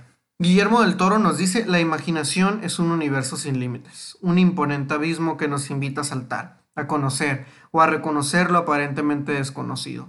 Es el lugar donde se transfiguran muchos de nuestros anhelos, miedos, sueños o pesadillas, mediante imágenes de seres y criaturas que personifican lo que ocurre en nuestra mente. Eso nos dice Guillermo del Toro en este hermosísimo libro que pertenece a En casa con mis monstruos de Guillermo del Toro, donde pueden encontrar cientos de ilustraciones, imágenes, frases y demás objetos que Guillermo del Toro tiene en su casa y que aparte los llevó a la exposición. Este, Guillermo el Toro en este libro nos puso muchas frases tales como hay gente que se encontró con Jesucristo, yo me encontré con Frankenstein, literal. Luego tiene otra que dice, de las cicatrices del dolor y del trauma viene el oxígeno. Creo que parte de nuestra belleza es la cicatriz. Es la otra. La otra es, prefiero centrarme en el punto de vista del monstruo y de la gente que lo cuida. Luego, por ejemplo, tiene otra que dice, hay monstruos al lado de ángeles en las catedrales, y es por una razón. Ellos ocupan el mismo espacio en la imaginación de la humanidad que los ángeles. Luego, los monstruos hace años, hace muchos años cuando crecía como niño católico en Guadalajara, me perdonaron todos mis pecados y me permitieron algo brillante, ser imperfecto. muchas otras frases que vagan este libro, muchas imágenes, muchas anécdotas que eh, me gustaría mucho compartir con ustedes, pero dentro de este libro viene toda la belleza, toda la hermosura de lo que es el trabajo de Guillermo del Toro. El libro cuesta 400 pesos en internet. Sí, lo pueden encontrar más barato en, para los que viven aquí en Tijuana, en el Pasaje Rodríguez. No lo he visto ahí, fíjate.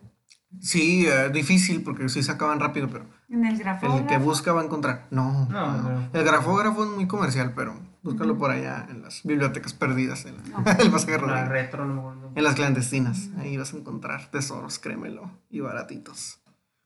Bueno, con eso damos por terminado nuestro eh, capítulo este, de Guillermo del Toro.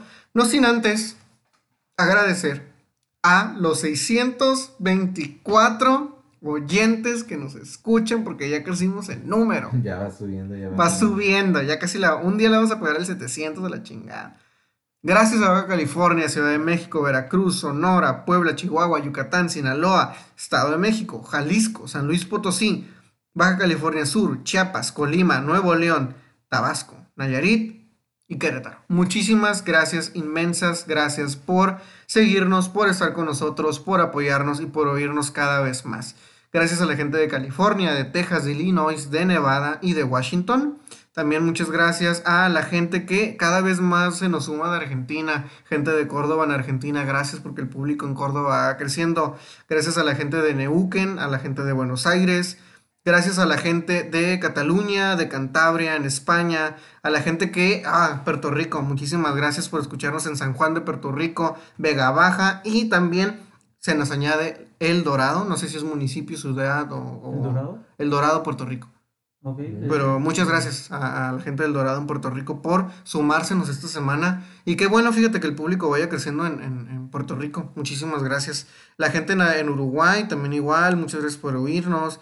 Gente en... Ah, de hecho también en Chile ya crecimos. Ya no nomás nos escuchan en Valparaíso, sino también en Santiago de Chile. Entonces, la capital. Muchas gracias a Chile. Arriba Chile. Lelele. Eh, gente de Francia, pues también igual, muchísimas gracias a la gente que nos escucha. El australiano, que nunca sabemos quién es, pero gracias también por, por oírnos.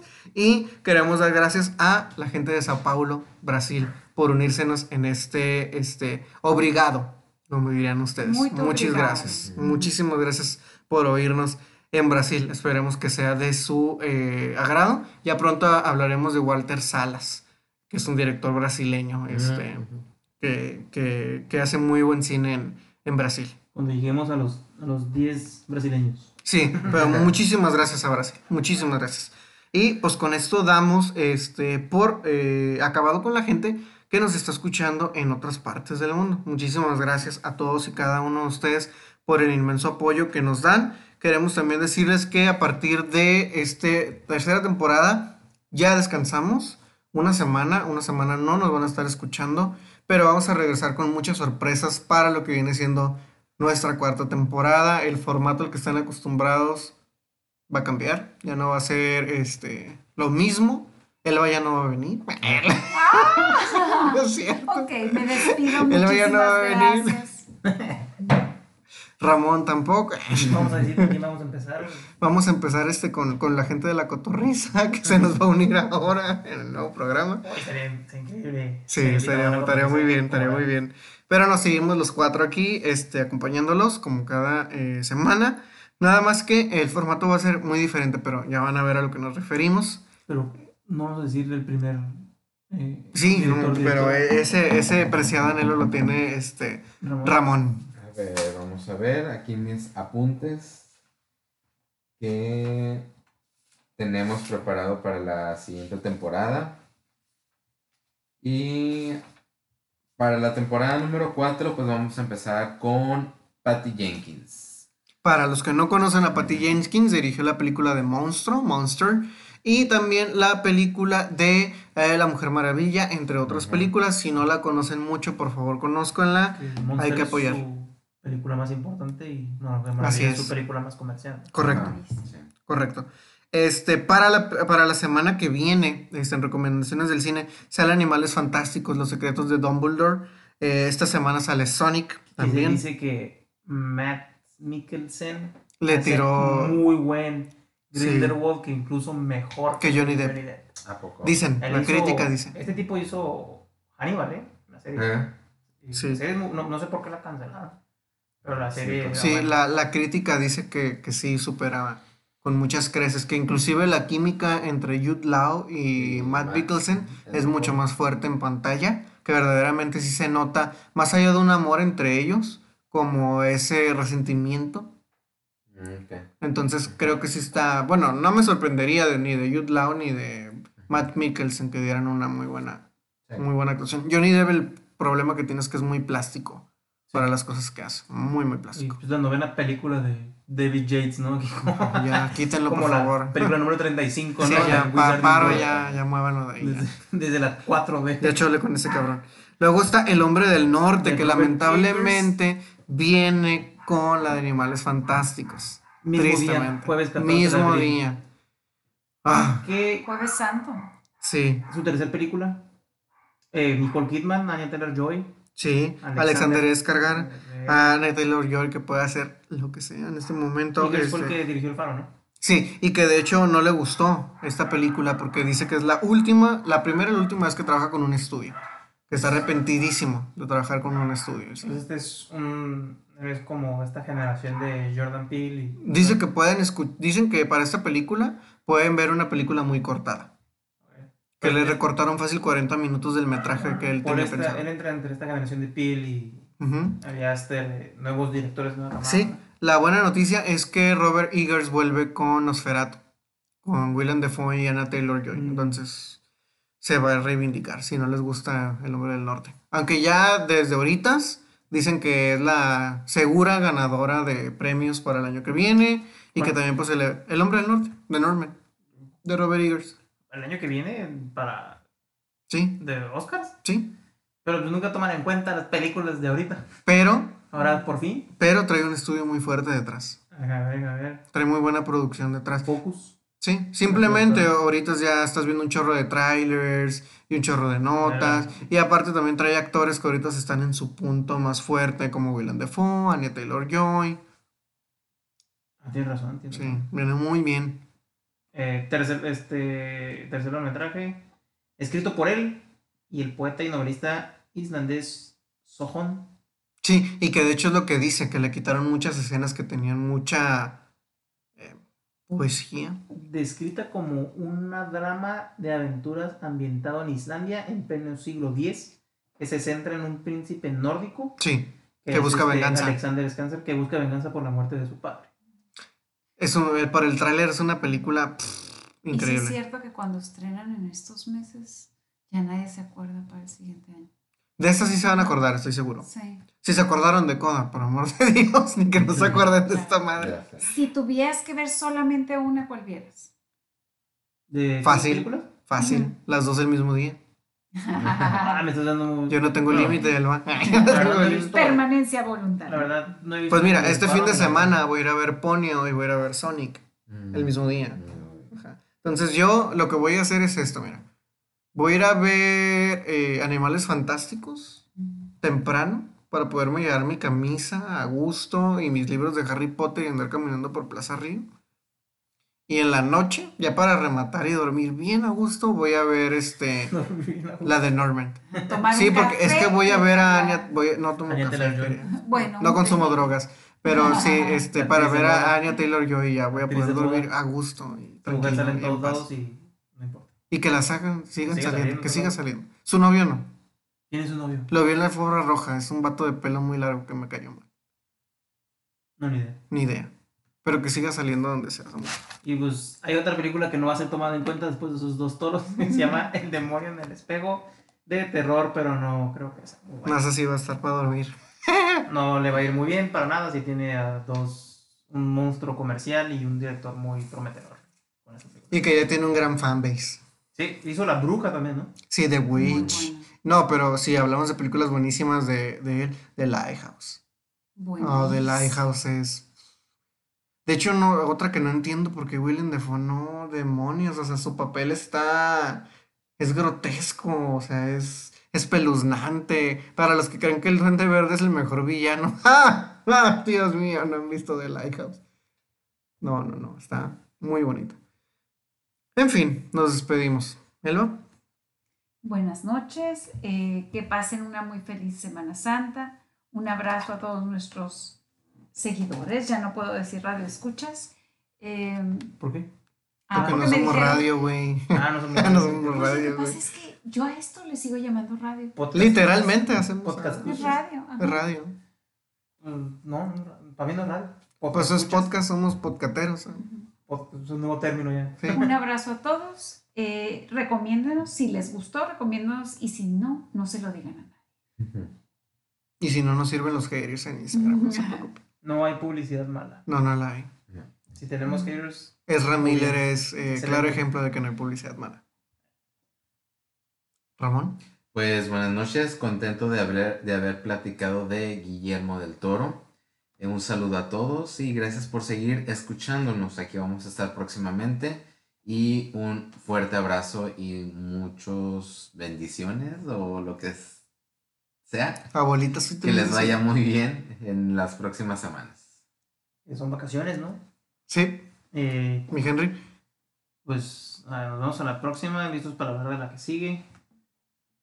Del personaje siguiente, Patty Jenkins. que va a estar muy bueno. Y pues se vienen tristes, eh, muy buenas películas, eh, ahora sí que... Ahora sí, ya se empiezan a sí venir buenas. Ajá. Esta fue, estas fueron dos buenas, pero yo que después va a estar lentón. Sí, se va a poner lentón. Hasta octubre, por ahí se va a poner bien. Por ahí va a haber algo otra, por ahí va a haber otra. Sí, sí, sí, por ahí va, va a haber bien. De repente haber- encuentras unos... Esos... Eh, presencias doradas, películas... Joyas. Joyas, esa es la palabra que estaba usando. Sí. Esas joyas ahí, quizás, ah, esta película francesa salió en tal día, no, Sí, no sabía. sí. Francia siempre tiene algo.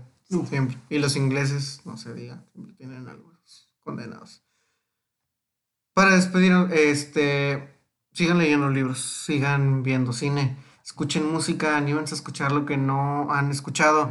Si están en Tijuana, este, esta semana pueden ir a ver Vértice, este, de la compañía de teatro en el incendio. Me parece que está en cartelera en estos días, eh, si no me equivoco, o ya estuvo esta semana. De.